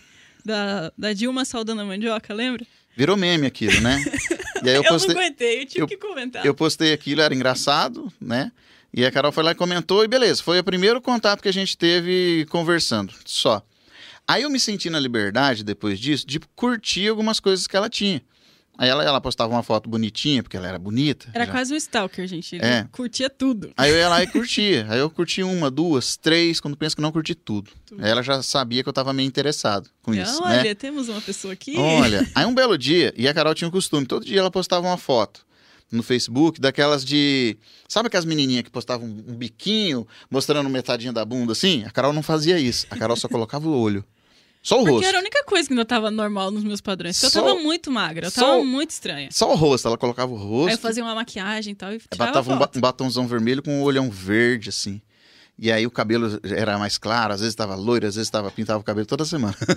ela postou uma foto assim, ó, metadinha do olho, e parecendo aqui, ó, lábios carnudos, sensuais e um olho verde, assim, ó, chamativo. Ela postou aquela foto. No meu perfil. Na hora, aquele monte de macho, aquele monte de cueca comentando. Linda, maravilhosa. Não era só macho, era o pessoal lá que me acompanhava, do Mato Grosso e tal. Então Nossa, tinha mas aquele fãs mesmo. Nossa, como você é linda. Nossa, como você é maravilhosa. Nossa, como você. Aquele monte, mas deu uns 30 comentários. Rapidinho, assim, em 10 minutos. Falei, nossa, velho, essa menina. Olha aí. E não é tá foto. Falei, não é foto de bunda, não é foto de coisa sensual, assim, apelativa. E essa, olha essa menina, velho. Aí o que, que eu fiz? Falei, eu não vou deixar um comentário. Eu não vou deixar um comentário aqui, vai ser só mais um. E outra. Até porque ele tinha uma imagem a Eu falei, o que, né? que eu vou falar aqui também, né? Mais um. Vou mandar um comentário. Ó, oh, linda, perfeita. Vai parecer mais um bobo comentando foto. não. Eu fui lá no, no Messenger, no privado dela, falei, cuidado. Três tinha pontinhos. Instagram, tinha. Tinha Instagram, mas a gente não usava muito. Não, né? não usava. Eu, eu coloquei assim, cuidado, três pontinhos. Seus olhos podem dizer muito mais do que você gostaria. Algo assim. E aí eu deixei, né? Falei, essa menina não vai ver, sei lá. Passou algumas horas, ela respondeu. Ela foi lá, o quê? Como assim? Moço, não entendi. O que, que meus olhos estão tá querendo dizer? Aí despertou a curiosidade. Falei, o quê? Mais de 30 peão falando lá, curtindo, ela veio falar comigo, porque despertou a curiosidade. Aí eu tive que usar a inteligência para filosofar. Falei, não, porque você sabe. Ele era muito bom nisso, gente. Porque você sabe que os olhos, né, são espelho da alma. Da alma e esse, só por, de olhar nos olhos da pessoa, você já sabe se ela tá triste, se ela tá feliz. Aí eu fui e joguei pra ele, né? Falei, ah, é? Então o que, que eu tô querendo dizer? O que, que você acha que eu quero dizer? Aí eu fiz uma. eu reverti isso. uma leitura dela ali, de alguma forma assim, e a, a conversa rendeu, no final das contas, até risadas. E ficou nisso, e a gente começou a conversar todos os dias. Eu ia lá no, no messaging dela. E, mas a gente ficou um mês, mais ou menos, ou mais, só no Messenger. Já tinha WhatsApp, já tinha outras formas de falar. Mas até que um belo dia eu falei, ó, oh, faz um mês que a gente tá falando no Messenger. Passa o WhatsApp, vamos conversar pelo WhatsApp. E ela falou, ah, então tá bom e a gente foi pelo WhatsApp. E aí foi estreitando mais essa, essa intimidade. Foi quando ela foi contando a vida dela. Não houve nenhuma segunda intenção num primeiro momento. Não parti para cima dela cantando ela, fazendo nada disso. Só foi conversa. Era uma. Sabe aquele negócio de vibração? A gente estava ali na mesma vibração. Eu queria entender por que, que eu tinha passado por tudo aquilo. Porque na minha cabeça eu não teria que ter passado. Eu passei situações que para mim não era totalmente. Para que que tá acontecendo isso comigo? Tanta gente ruim no mundo e isso tá acontecendo logo comigo né? Tava tentando entender que eu poderia morrer a qualquer momento. E o Wagner ainda estava também tentando entender a situação é, dele. eu tava tentando, mundo, eu né? ainda estava tentando descobrir por que, que Deus existe. Queria que ele não existisse. E aí eu vou fazer uma dentro que eu comecei a contar lá atrás, que a, a minha esposa da época, ela trabalhava no centro espírita. E por causa disso, a gente é, foi convidado para morar no centro espírita como zeladores. Então ela trabalhava, ela ganhava o salário e podia morar, a gente não precisava pagar aluguel. E tinha uma casa lá, era uma casa boa, que era dentro daquele terreno grande, que era um albergue grande, que tinha uma sala social, cozinha, o salão onde aconteciam as reuniões ali, né, os, os espíritas, e tinha uma biblioteca gigante lá dentro. E aí o que, que eu fiz? Eu gosto de ler, eu sou professor, falei, eu vou descobrir aqui pelo lado espírita da coisa aqui como é que funciona porque eu, eu, tinha uma curiosidade danada e não entendia nada. E até o, tudo que eu sabia sobre o espiritismo era aquela vi, visão cristã é, católica barra evangélica que a gente fala que Deus é Deus, diabo é o diabo, não existe espírito, morreu, vai para o céu, vai para o inferno. Essa visão. E no espiritismo não. É reencarnação, é aprendizado, é resignação, é uma, é uma, uma teoria diferente. E aí eu comecei a colar nos velhos lá. Tinha uns tiozinhos lá que era muito inteligente. São espíritas há mais de 40 anos, 50 anos. E o rapaz que tocava na nossa banda, o Geleia, o André, que era o líder, ele também era espírita há mais de 40 anos, foi criado dentro do espiritismo. Tanto que o nome dele é André Luiz por causa disso, André Luiz por causa do André Luiz. E aí eu colei nele, e ele é muito inteligente, né não, Dossado? E fala muito bem também. Ele me explicou, ele deu a letra para mim desde o zero. Como que é, como que não é, por que é, por que não é, e aquilo começou a fazer sentido. Falei, peraí, faz sentido. Não, mas na Bíblia tá dizendo lá que se você não for tal, vai morrer, vai pro inferno. Ele falou, não existe, o inferno não é assim. É desse jeito, assim, explicou para mim, mas com detalhes. Eu falei, não, mas realmente faz sentido. E ele falou, ó, a reencarnação funciona por causa disso, disso. Ele é muito inteligente. E aí os velhos do, do, Centro Espírito lá, o seu Raimundo, a Dona Alzira, eles começaram a... A Dona Alzira é falecida até. O seu Raimundo, eu acho que não. Não sei. Enfim, eu só, acho que não. E o seu Raimundo era o chefe lá, né? O confrade que fala. Acho que é isso o nome, não sei. Confadre, confrade, sei lá. Sei. E aí o, o, o seu Raimundo me ensinou muita coisa. Tinha as bibliotecas, tinha palestras. O Centro Espírita de Rancharia lá, o Joana Dark, ele traz, trazia muita gente importante dentro desse meio. E é, como é que fala? Vinha muito palestrante interessante. E eles vinham falar sobre assuntos diversos. Teve um lá que veio falar sobre depressão. O cara explicou tudo aqueles síndromes que eu tinha desde os 14 anos. Eu entendi sentido, né? tudo numa palestra. Deu duas horas de palestra, eu entendi tudo. E falei, puxa vida, era isso aí que eu tinha. Ninguém veio tratar de mim na época. Se eu tivesse tratado, eu tava bom. Não era depressão, ele falou da ansiedade, que evolui. Tanto que esse preleitor, ele tem uma clínica para recuperação dessas pessoas aí. Uhum. Que o filho dele teve esse problema, ele tinha grana, ele é médico, ele montou uma clínica de recuperação para oferecer serviço gratuito. Bem, bem legal. O nome dele que é, que é interessante era. Ah, não era Júpiter.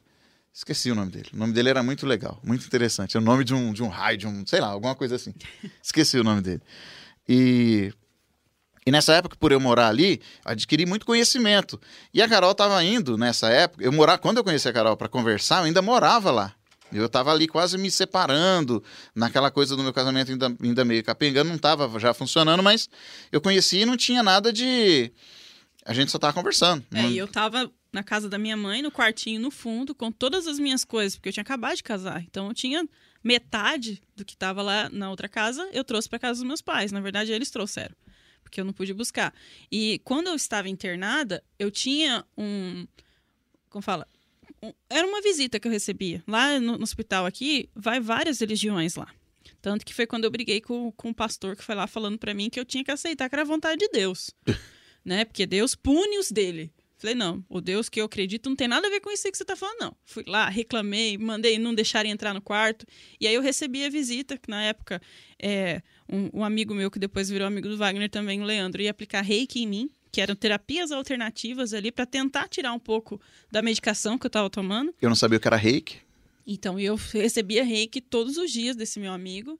Agradeço muito, Leandro, por você ter cuidado de mim nessa época. O Leandro vai vir aqui também. Hoje ele é um sacerdote xamã. Bem legal. Vai, é, vamos conversar que, sobre isso. E ele que me apresentou o Manuel, que é o presidente na época da Associação aqui de Prudente, dos Espíritas.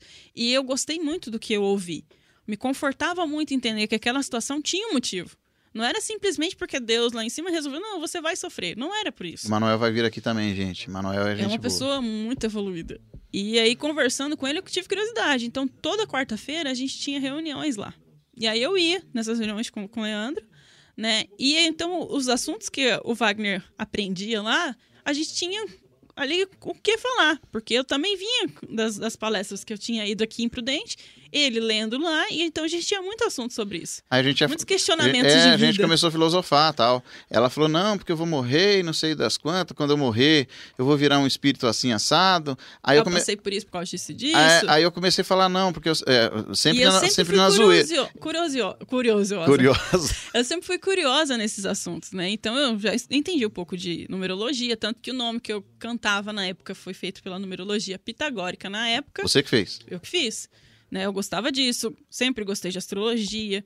E apesar de ter sido criada dentro do meio católico, eu nunca tive essa visão única e exclusiva de religião. Eu sempre gostei de saber mais sobre as outras, né? E até porque o, o, lance do catolicismo não é ruim, tá, gente? A gente gosta até bastante disso.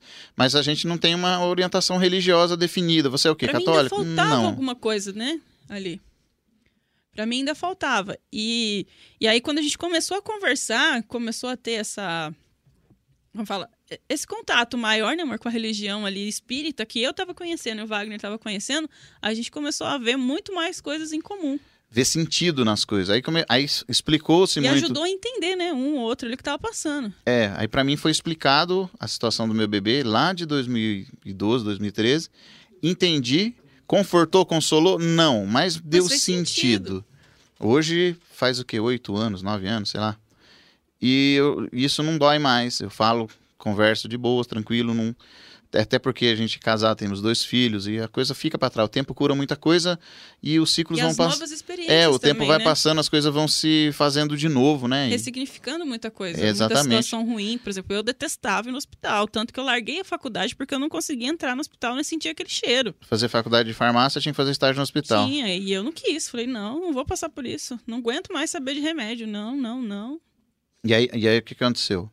A gente conversando e tal, e nessa, né, de, de se conversar, é, o meu casamento ruiu mesmo, deu, não deu mais nada. A, a a- minha esposa foi embora de casa ali, foi, e eu fiquei sozinho naquele, naquela casa que eu morava lá, que era um centro espírita, que a gente era zelador. Então eu tinha que cuidar lá do, da estrutura, abrir, fechar, tinha reunião, tinha que limpar tal, ficou tudo pra mim. Fiquei poucos dias ali, né, nessa Aí a situação. conversa foi para outro caminho, né? É, aí a conversa foi para outro caminho. Eu, já conversava com a Carol faz uns três meses ou quatro meses. Ou- direto a gente me dava. ou mais, sei lá. Mais até. Não sei. E aí, o que, que aconteceu? Eu conversei com ela e falei, ó, eu quero te conhecer. A gente já tá conversando faz um tempão e tal, e ela já sabia da situação que eu tava passando ali e tal. Falou, ó, eu quero te conhecer, quero conhecer, eu quero. Não sei porquê, mas eu quero. aí a gente marcou para se encontrar, para se conhecer pessoalmente. Eu tinha um aluno de guitarra aqui na, na Cidade Prudente, eu morava em Rancharia, e eu tinha um aluno de guitarra aqui na Cidade Prudente que eu vinha para cá toda quarta-feira dar aula para ele. Um amigo nosso, que eu vou trazê-lo aqui também, o Estaca. O Estaca é delegado, era delegado da Polícia Federal, então ele tem muita história boa para contar. E ele, eu vinha dar aula para ele, era muito legal, muito interessante. É, Como é que fala? Era muito interessante. Vi- aí você vinha uma É, vez por semana. Eu vinha uma vez por semana, eu vinha toda quarta-feira. E aí eu falei pra ela, ó, quarta-feira eu vou estar aí. E era tão sem pretensão, gente, que ele tava tão assim, pão duro, que ele não queria nem gastar um dia mais pra vir me ver. Então ele tinha que aproveitar um dia que ele tava aqui, né? Falei, não, quarta-feira dá. Eu vou sair da minha aula às nove e meia. Da minha aula é das oito e meia às nove e meia. Nove e meia saiu, saiu da aula, a gente se vê, se encontra em algum canto aí. Eu não, eu não conhecia muito a cidade aqui, conhecia mais os, os lugares que eu vinha tocar, os, os baladas da noite aí. E ela falou, ah, na quarta-feira, então beleza, vamos, vamos Falei, marcar. "Tá, depois da, da reunião eu consigo te É, ver, antes não dava. Falou assim, depois da reunião, a reunião acaba nove e meia, dez horas também. E eu falei, é a hora que acaba a minha aula, então a gente se vê. Ela ia pra reunião espírita lá na cidade de Pirapozinho. Beleza.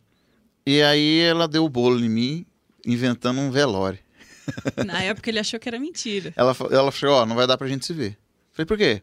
Porque eu vou ter que ir num velório. Morreu uma pessoa muito importante. Eu falei, mas como assim? Meus pesos, meus sentimentos, quem que faleceu? Não, era muito importante. Foi, morreu uma pessoa, né, que é, era parente de uma pessoa muito próxima a mim. Porque eu- depois ele acabou conhecendo, né? E era uma pessoa que morava na frente da minha casa, que era minha babá quando eu era criança, que depois eu cresci e a, a filha dela cresceu junto com a minha irmã, era muito próximo. Faz né? sentido? Não é? Não parece historinha? É Tá porque- dando bolo, tá dando bolo. É porque a minha Ela família. contou isso pra mim, gente, falou, ah, é porque ela morava na frente da minha casa, ela era minha babá, e a, a mulher que morreu é avó dela, e ela tá muito... Eu falei, mas você não conhece a quem morreu? Não, é avó da é moça avó que era minha babá. moça. E ele, mas você já tem quase 30 anos, como Mas assim? Como assim? Eu falei, "Cê-" aí eu falei, ó, você não quiser me ver, mas é mais bonito você falar que não quer. Não precisa falar, a gente já se conversa há É tantos falar. meses. Não precisa ficar me dando bolo inventando um velório ainda. Ou então você podia inventar outra coisa, né? Que mentirinha mais Mentirinha besta, né? besta. E era verdade. E ela realmente foi lá nesse dia. É porque ela é uma família muito próxima da minha, né? Aí a gente marcou de se ver na outra semana, não foi na quarta, foi numa segunda-feira. E foi à Foi tarde. alguns dias depois. Foi segunda. É, não foi na quarta, não deu. Na sexta você não podia. Na sexta eu não, podia, porque eu vim tocar em algum canto, fui tocar em algum canto com a minha banda, não lembro. E aí na segunda, falei, ó, segunda-feira dá. E na segunda não ia dar aula à tarde, né? Só tinha uma aula em alguma das escolas lá que eu não gostava muito e não fui, faltei. Deu nó. E aí eu vim encontrar com a Carol, primeira vez. Daquele dia em diante, a gente se viu na segunda, à tarde. Depois a gente se viu na quarta à noite, depois da minha aula.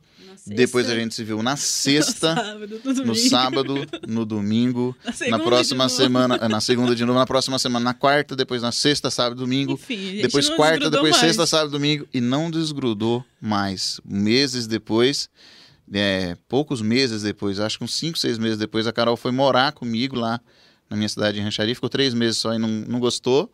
Não, E não foi não- na casa da mãe dele, foi É, quase a mesma a história. gente alugou uma Alugou casa. uma casa, a gente levou tudo. Ela não se adaptou muito bem, enfim, aí Era a outra gente rotina, né? Aí eu, vou, aí eu vir, aí eu vim para trabalhar aqui em Prudente. Arrumei um emprego numa escola particular aqui e tinha meu emprego da prefeitura lá, em Rancharia. E Então eu fazia esse trânsito, indo e vindo.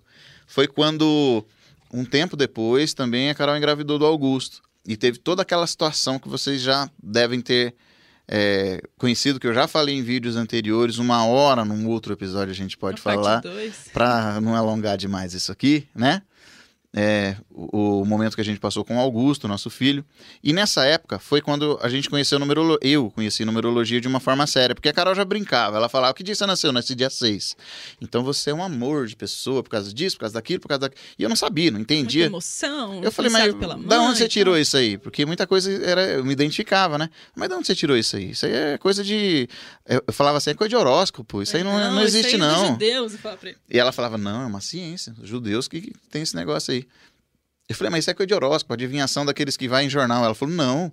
E ainda assim, horóscopo de uma forma séria, feito de astrologia, é bem legal também. E eu falei, mas eu não É gosto. muito além do que o jornalzinho que a gente pega. É, né? eu falei, mas eu não, não conheço nada disso. E eu fui me identificando com aquilo, ela foi se identificando com aquilo, A gente foi se aprofundando, na verdade. se aprofundando. E aí, o que, que aconteceu? Eu fui me aprofundar na numerologia cabalística na promessa que ela tem por trás. Eu fiz um vídeo, acho que é o penúltimo vídeo que eu soltei. Soltei acho que quinta-feira passada.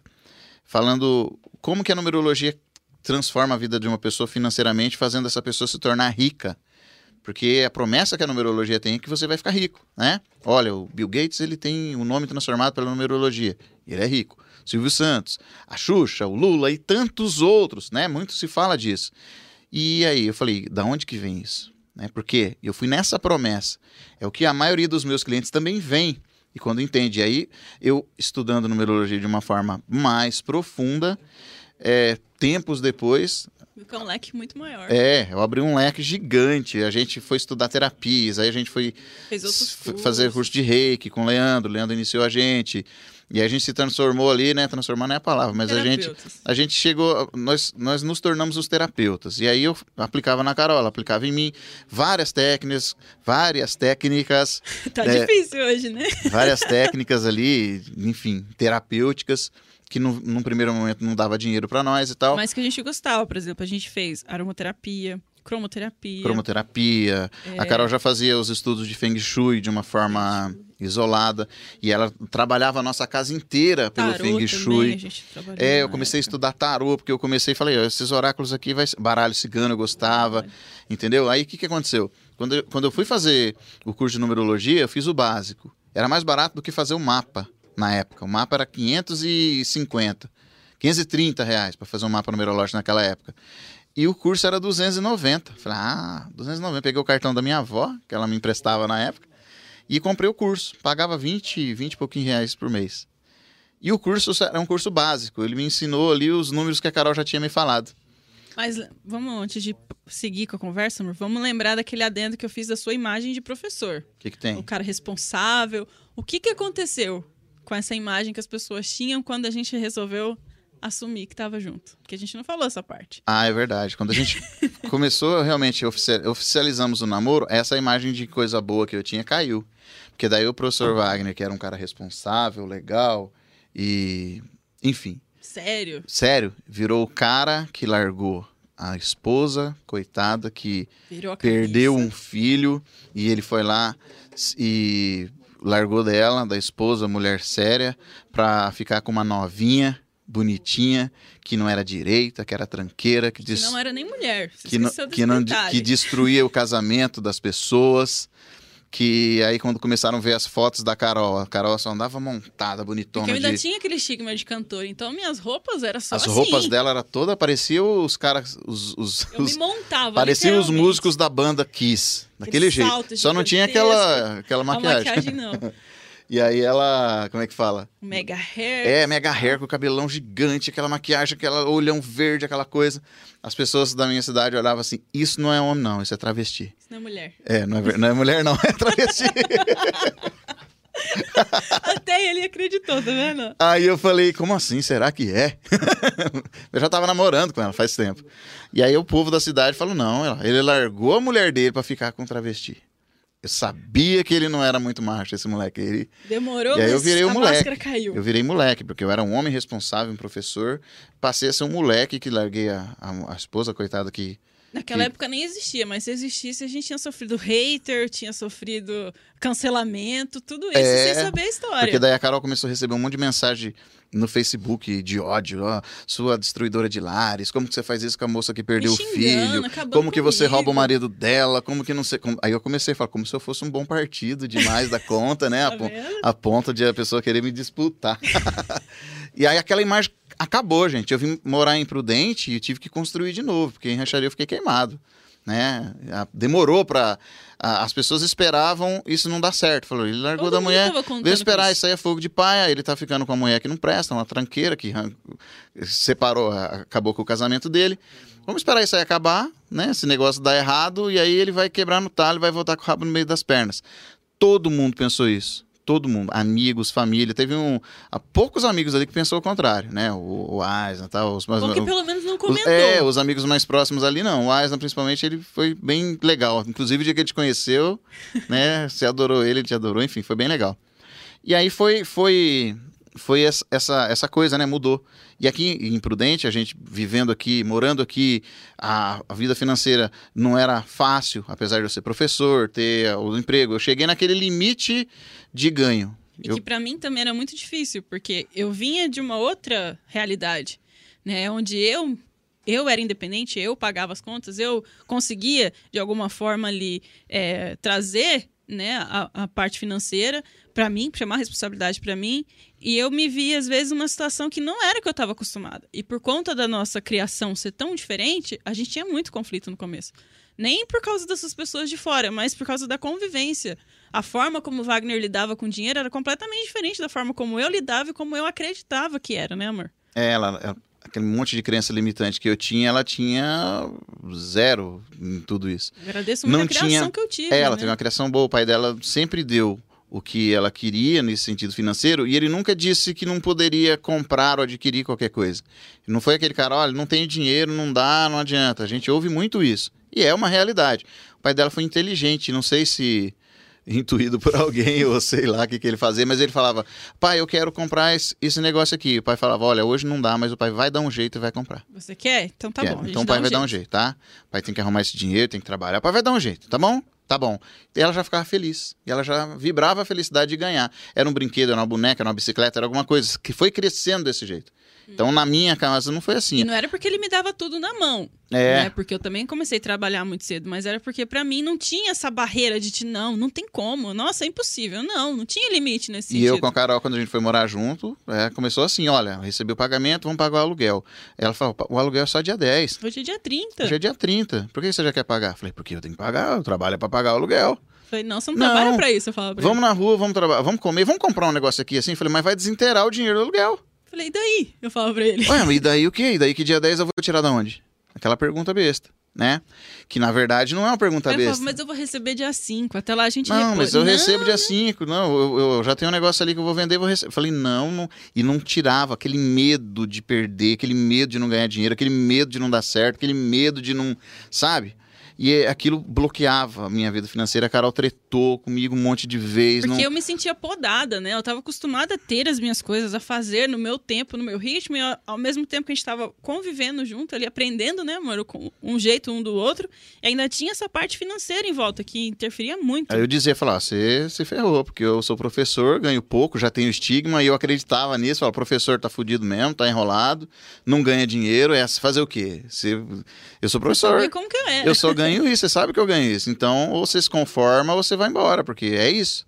Só que daí ela tava grávida. Ah, eu quero comprar isso pro quarto do menino, quero pintar, quero fazer. Eu falei, não tem dinheiro.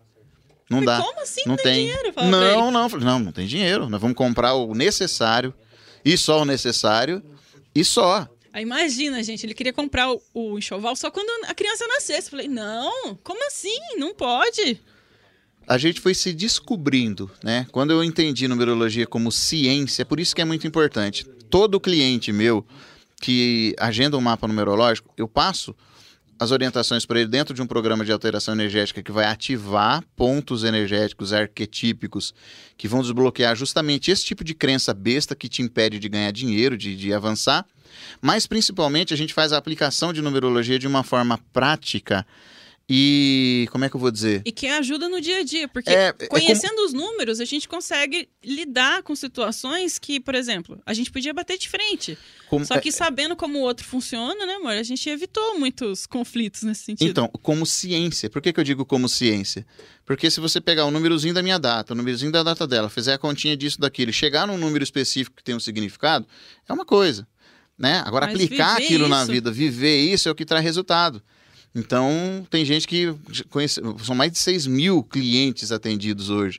São mais de, de não sei quantos mil, né? Mapas. Mapas, mais de 6 mil mapas. Fora clientes são mais. que no começo a gente fazia muita No análise. começo né, era amor? muita análise gratuita, eu não parava, eu trabalhava o dia inteiro. E eu adorava aquilo, porque eu não tinha, por exemplo, a rotina de entrar no meu carro, ir na escola, trabalhar, é, fazer chamada. Não, eu fazia em casa. Eu sentava no sofá, ficava ali, esticava meu pé e ficava no celular aqui.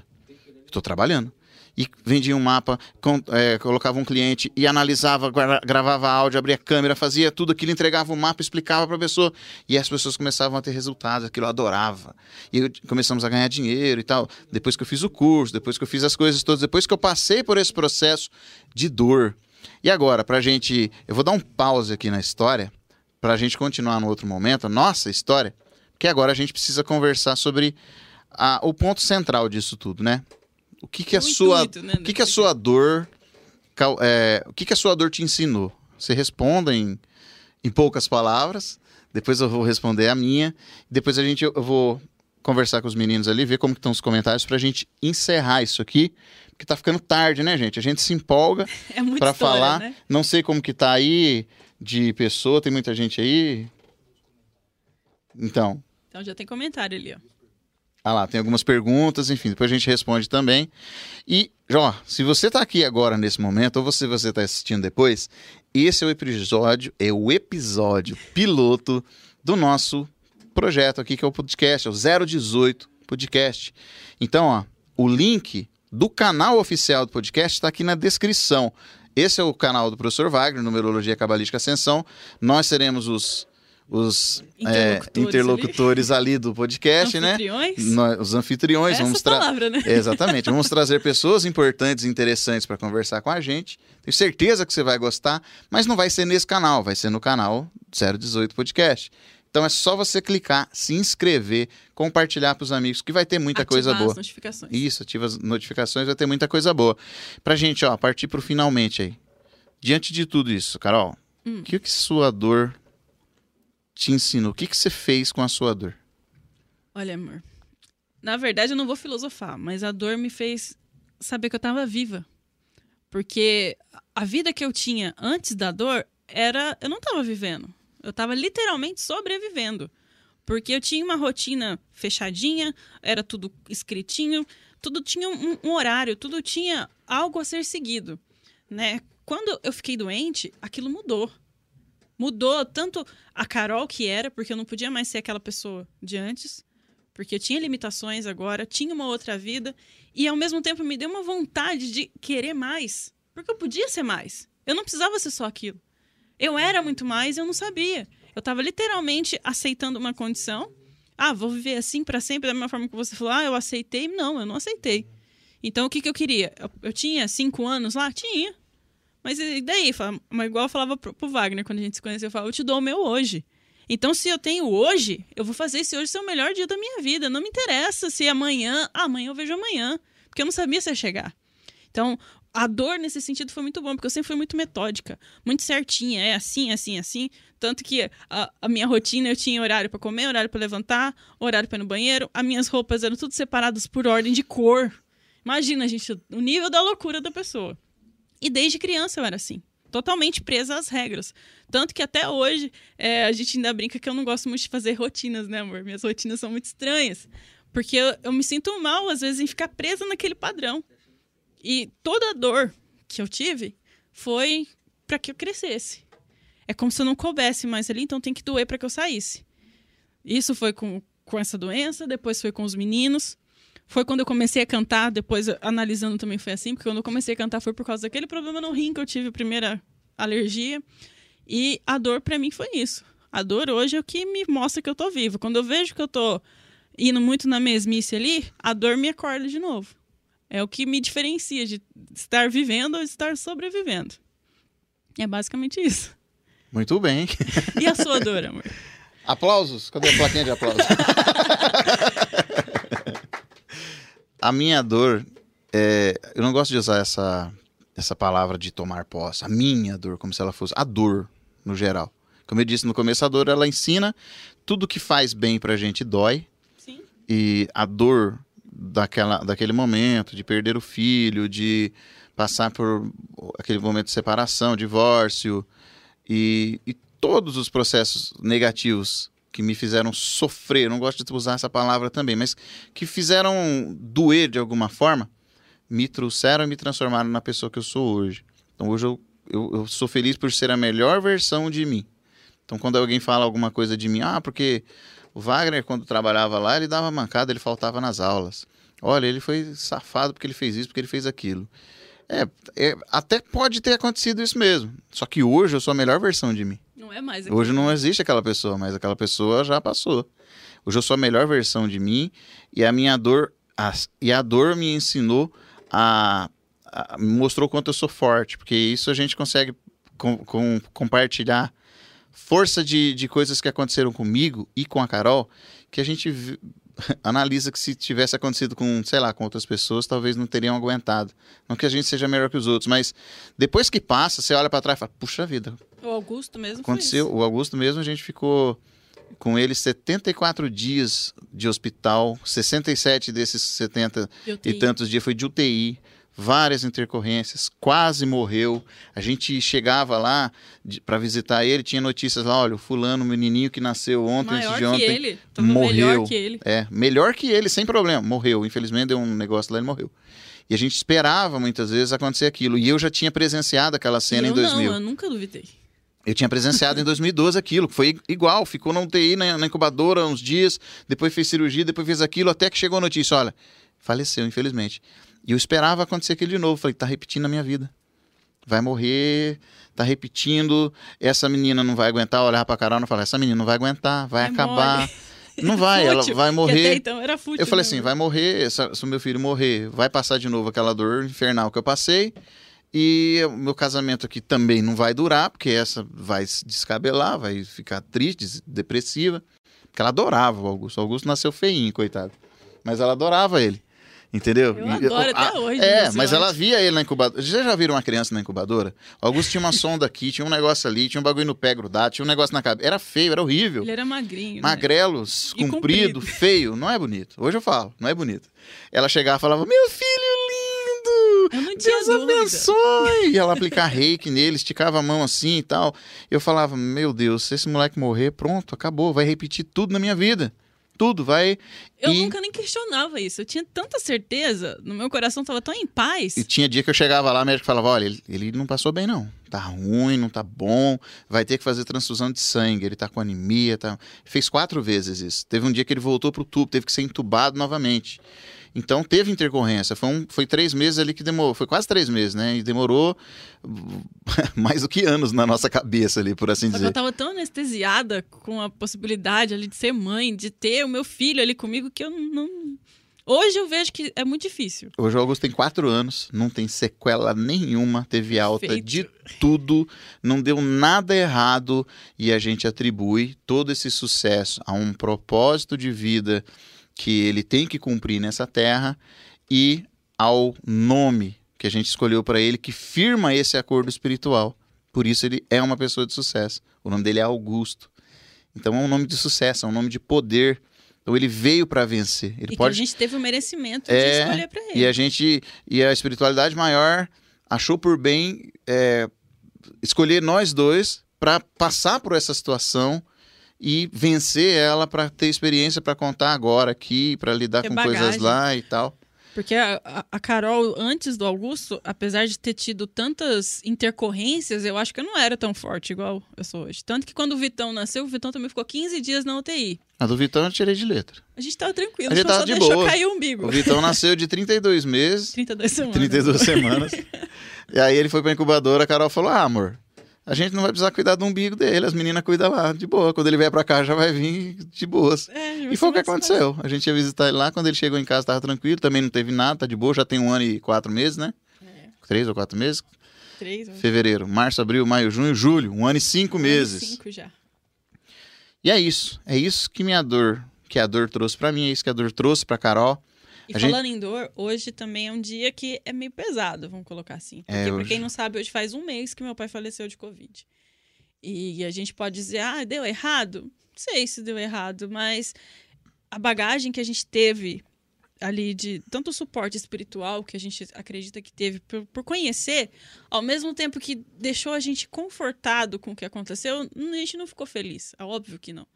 Mas a gente sabe que foi algo que era maior, né? Foi necessário que a gente passasse por isso juntos, né? A minha família, com o Wagner agora também, mas que era para ser assim, né?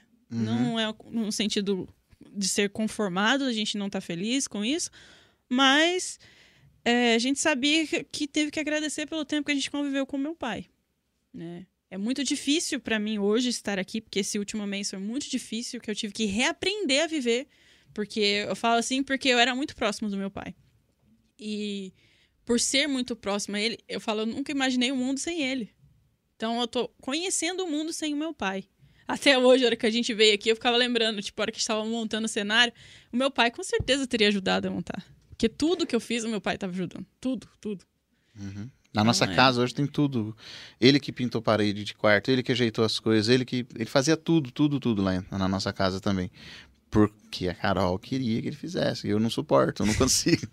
eu não consigo dar conta da Carol. A Carol é muito metódica com certas coisas. Então, Ainda sou. é, e aí a gente fala, "Ó, amor, amor, o que você acha de fazer isso, aquilo, aquilo? Eu falei, chama seu pai que ele faz. Agora não tem, né? Agora não tem, agora ela vem conversar comigo e fala, amor, Vamos vamos, fazer isso? vamos pensar de uma forma aí que eu consiga, porque eu não, não sei o que fazer, não tem, não tem como, mas vamos dar um jeito, né? Enfim. Agora a mãe dá um jeito. Agora a mãe dá um jeito. Enfim. Mas é isso. A e- gente tem que sempre aprender a tirar alguma história com a dor, né? Não deixar isso te abater, não deixar isso te derrubar. E eu acho que com o podcast a gente vai conhecer muitas pessoas que conseguiram tirar o melhor daquele momento de dor. Tem muita gente boa pra vir aí, meus, meus amigos. Muita gente boa pra contar histórias como essa, né? E vai ser bem legal, bem interessante, tá? Bom, a palavra pra hoje é gratidão, né? Vou ver o que, que, o- que que os meninos tão, têm pra dizer aí, o Thiago. perguntas, Então, muita gente dando parabéns pelo podcast, muita gente mesmo. E tem uma mensagem muito carinhosa aqui que veio de Portugal, que a Fátima Franco falou assim: Boa noite, professor Wagner. Olá, Carol. Gratidão por todos os ensinamentos. Vocês são especiais. A vossa simplicidade me contagia. Muita saúde e tudo será possível. Beijo de, de Lisboa. Muito bem. gratidão. Gratidão, Fátima. A gente fica muito feliz em estar alcançando vocês e mostrar, porque a gente quer mostrar aqui o que a gente é. Da mesma forma que é nas redes sociais, você que não seguiu, já segue lá, a gente mostra o dia a dia. né? Exatamente. Quando a gente tá feliz, quando a gente tá triste, o, o passo a passo, o que, que a gente acredita, né? Então a gente quer mesmo que isso chegue até vocês e que vocês consigam se ver na gente e venha aqui sentar, conversar com a gente aqui, né, amor? Contar a sua história. Conversar aqui com a gente, bater um papo, né? Vai ser legal. Tem mais comentário aí, Thiago? E mandar um abraço pro Edivaldo também, que tá acompanhando desde o início. Nosso amigo Edivaldo. Gente, o Divaldo é um parceiro, ele também faz parte da nossa equipe aqui. Ele é um amigo querido, um parceiro. E ele é o, é o cara. Eu vou, eu vou fazer um merchan pro Edivaldo, porque é o seguinte: o Edivaldo ele trabalha na minha equipe. Só que o Edivaldo é o cara que cuida de toda a parte Visual, né? gráfica e visual. Ele que faz as minhas páginas, ele que faz os meus sites, ele que cuida dos meus cursos, ele que cuida desse- de todo esse processo. Que antes eu tinha que aprender na marra, É. agora é ele que faz. Se você, por exemplo, tem um quer, quer lançar um produto digital, quer fazer um curso, quer, lança- quer ganhar dinheiro na internet, quer fazer uma página do, do Instagram bombar, quer fazer alguma coisa nesse sentido aí, porque eu, eu falo, né, as pessoas não acreditam, mas eu trabalho com isso, gente. Meu trabalho é esse. Ah, o professor é numerólogo, terapeuta. É, Também. mas eu, dentro da minha casa, né, se eu ficar dentro de casa sem fazer nada, sem promover de alguma forma, eu não sou ninguém, eu não sou nada. O que, que eu faço? Eu utilizo as ferramentas da internet, do marketing, do marketing digital, para promover meu trabalho, meu serviço, meus produtos. Tudo isso aqui, essa estrutura de trabalho aqui, é uma re- realização de um sonho, mas é trabalho. Então, pessoas como o Edivaldo são aquelas que nos ajudam a promover e fazer esse tipo de coisa acontecer.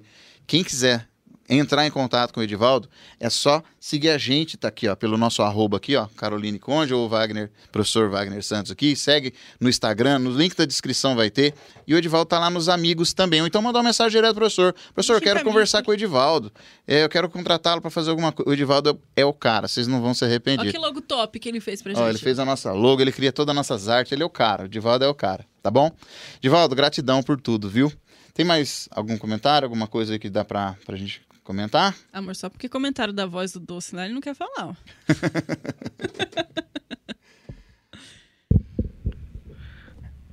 Não, né? Tudo bem. Gente, gratidão.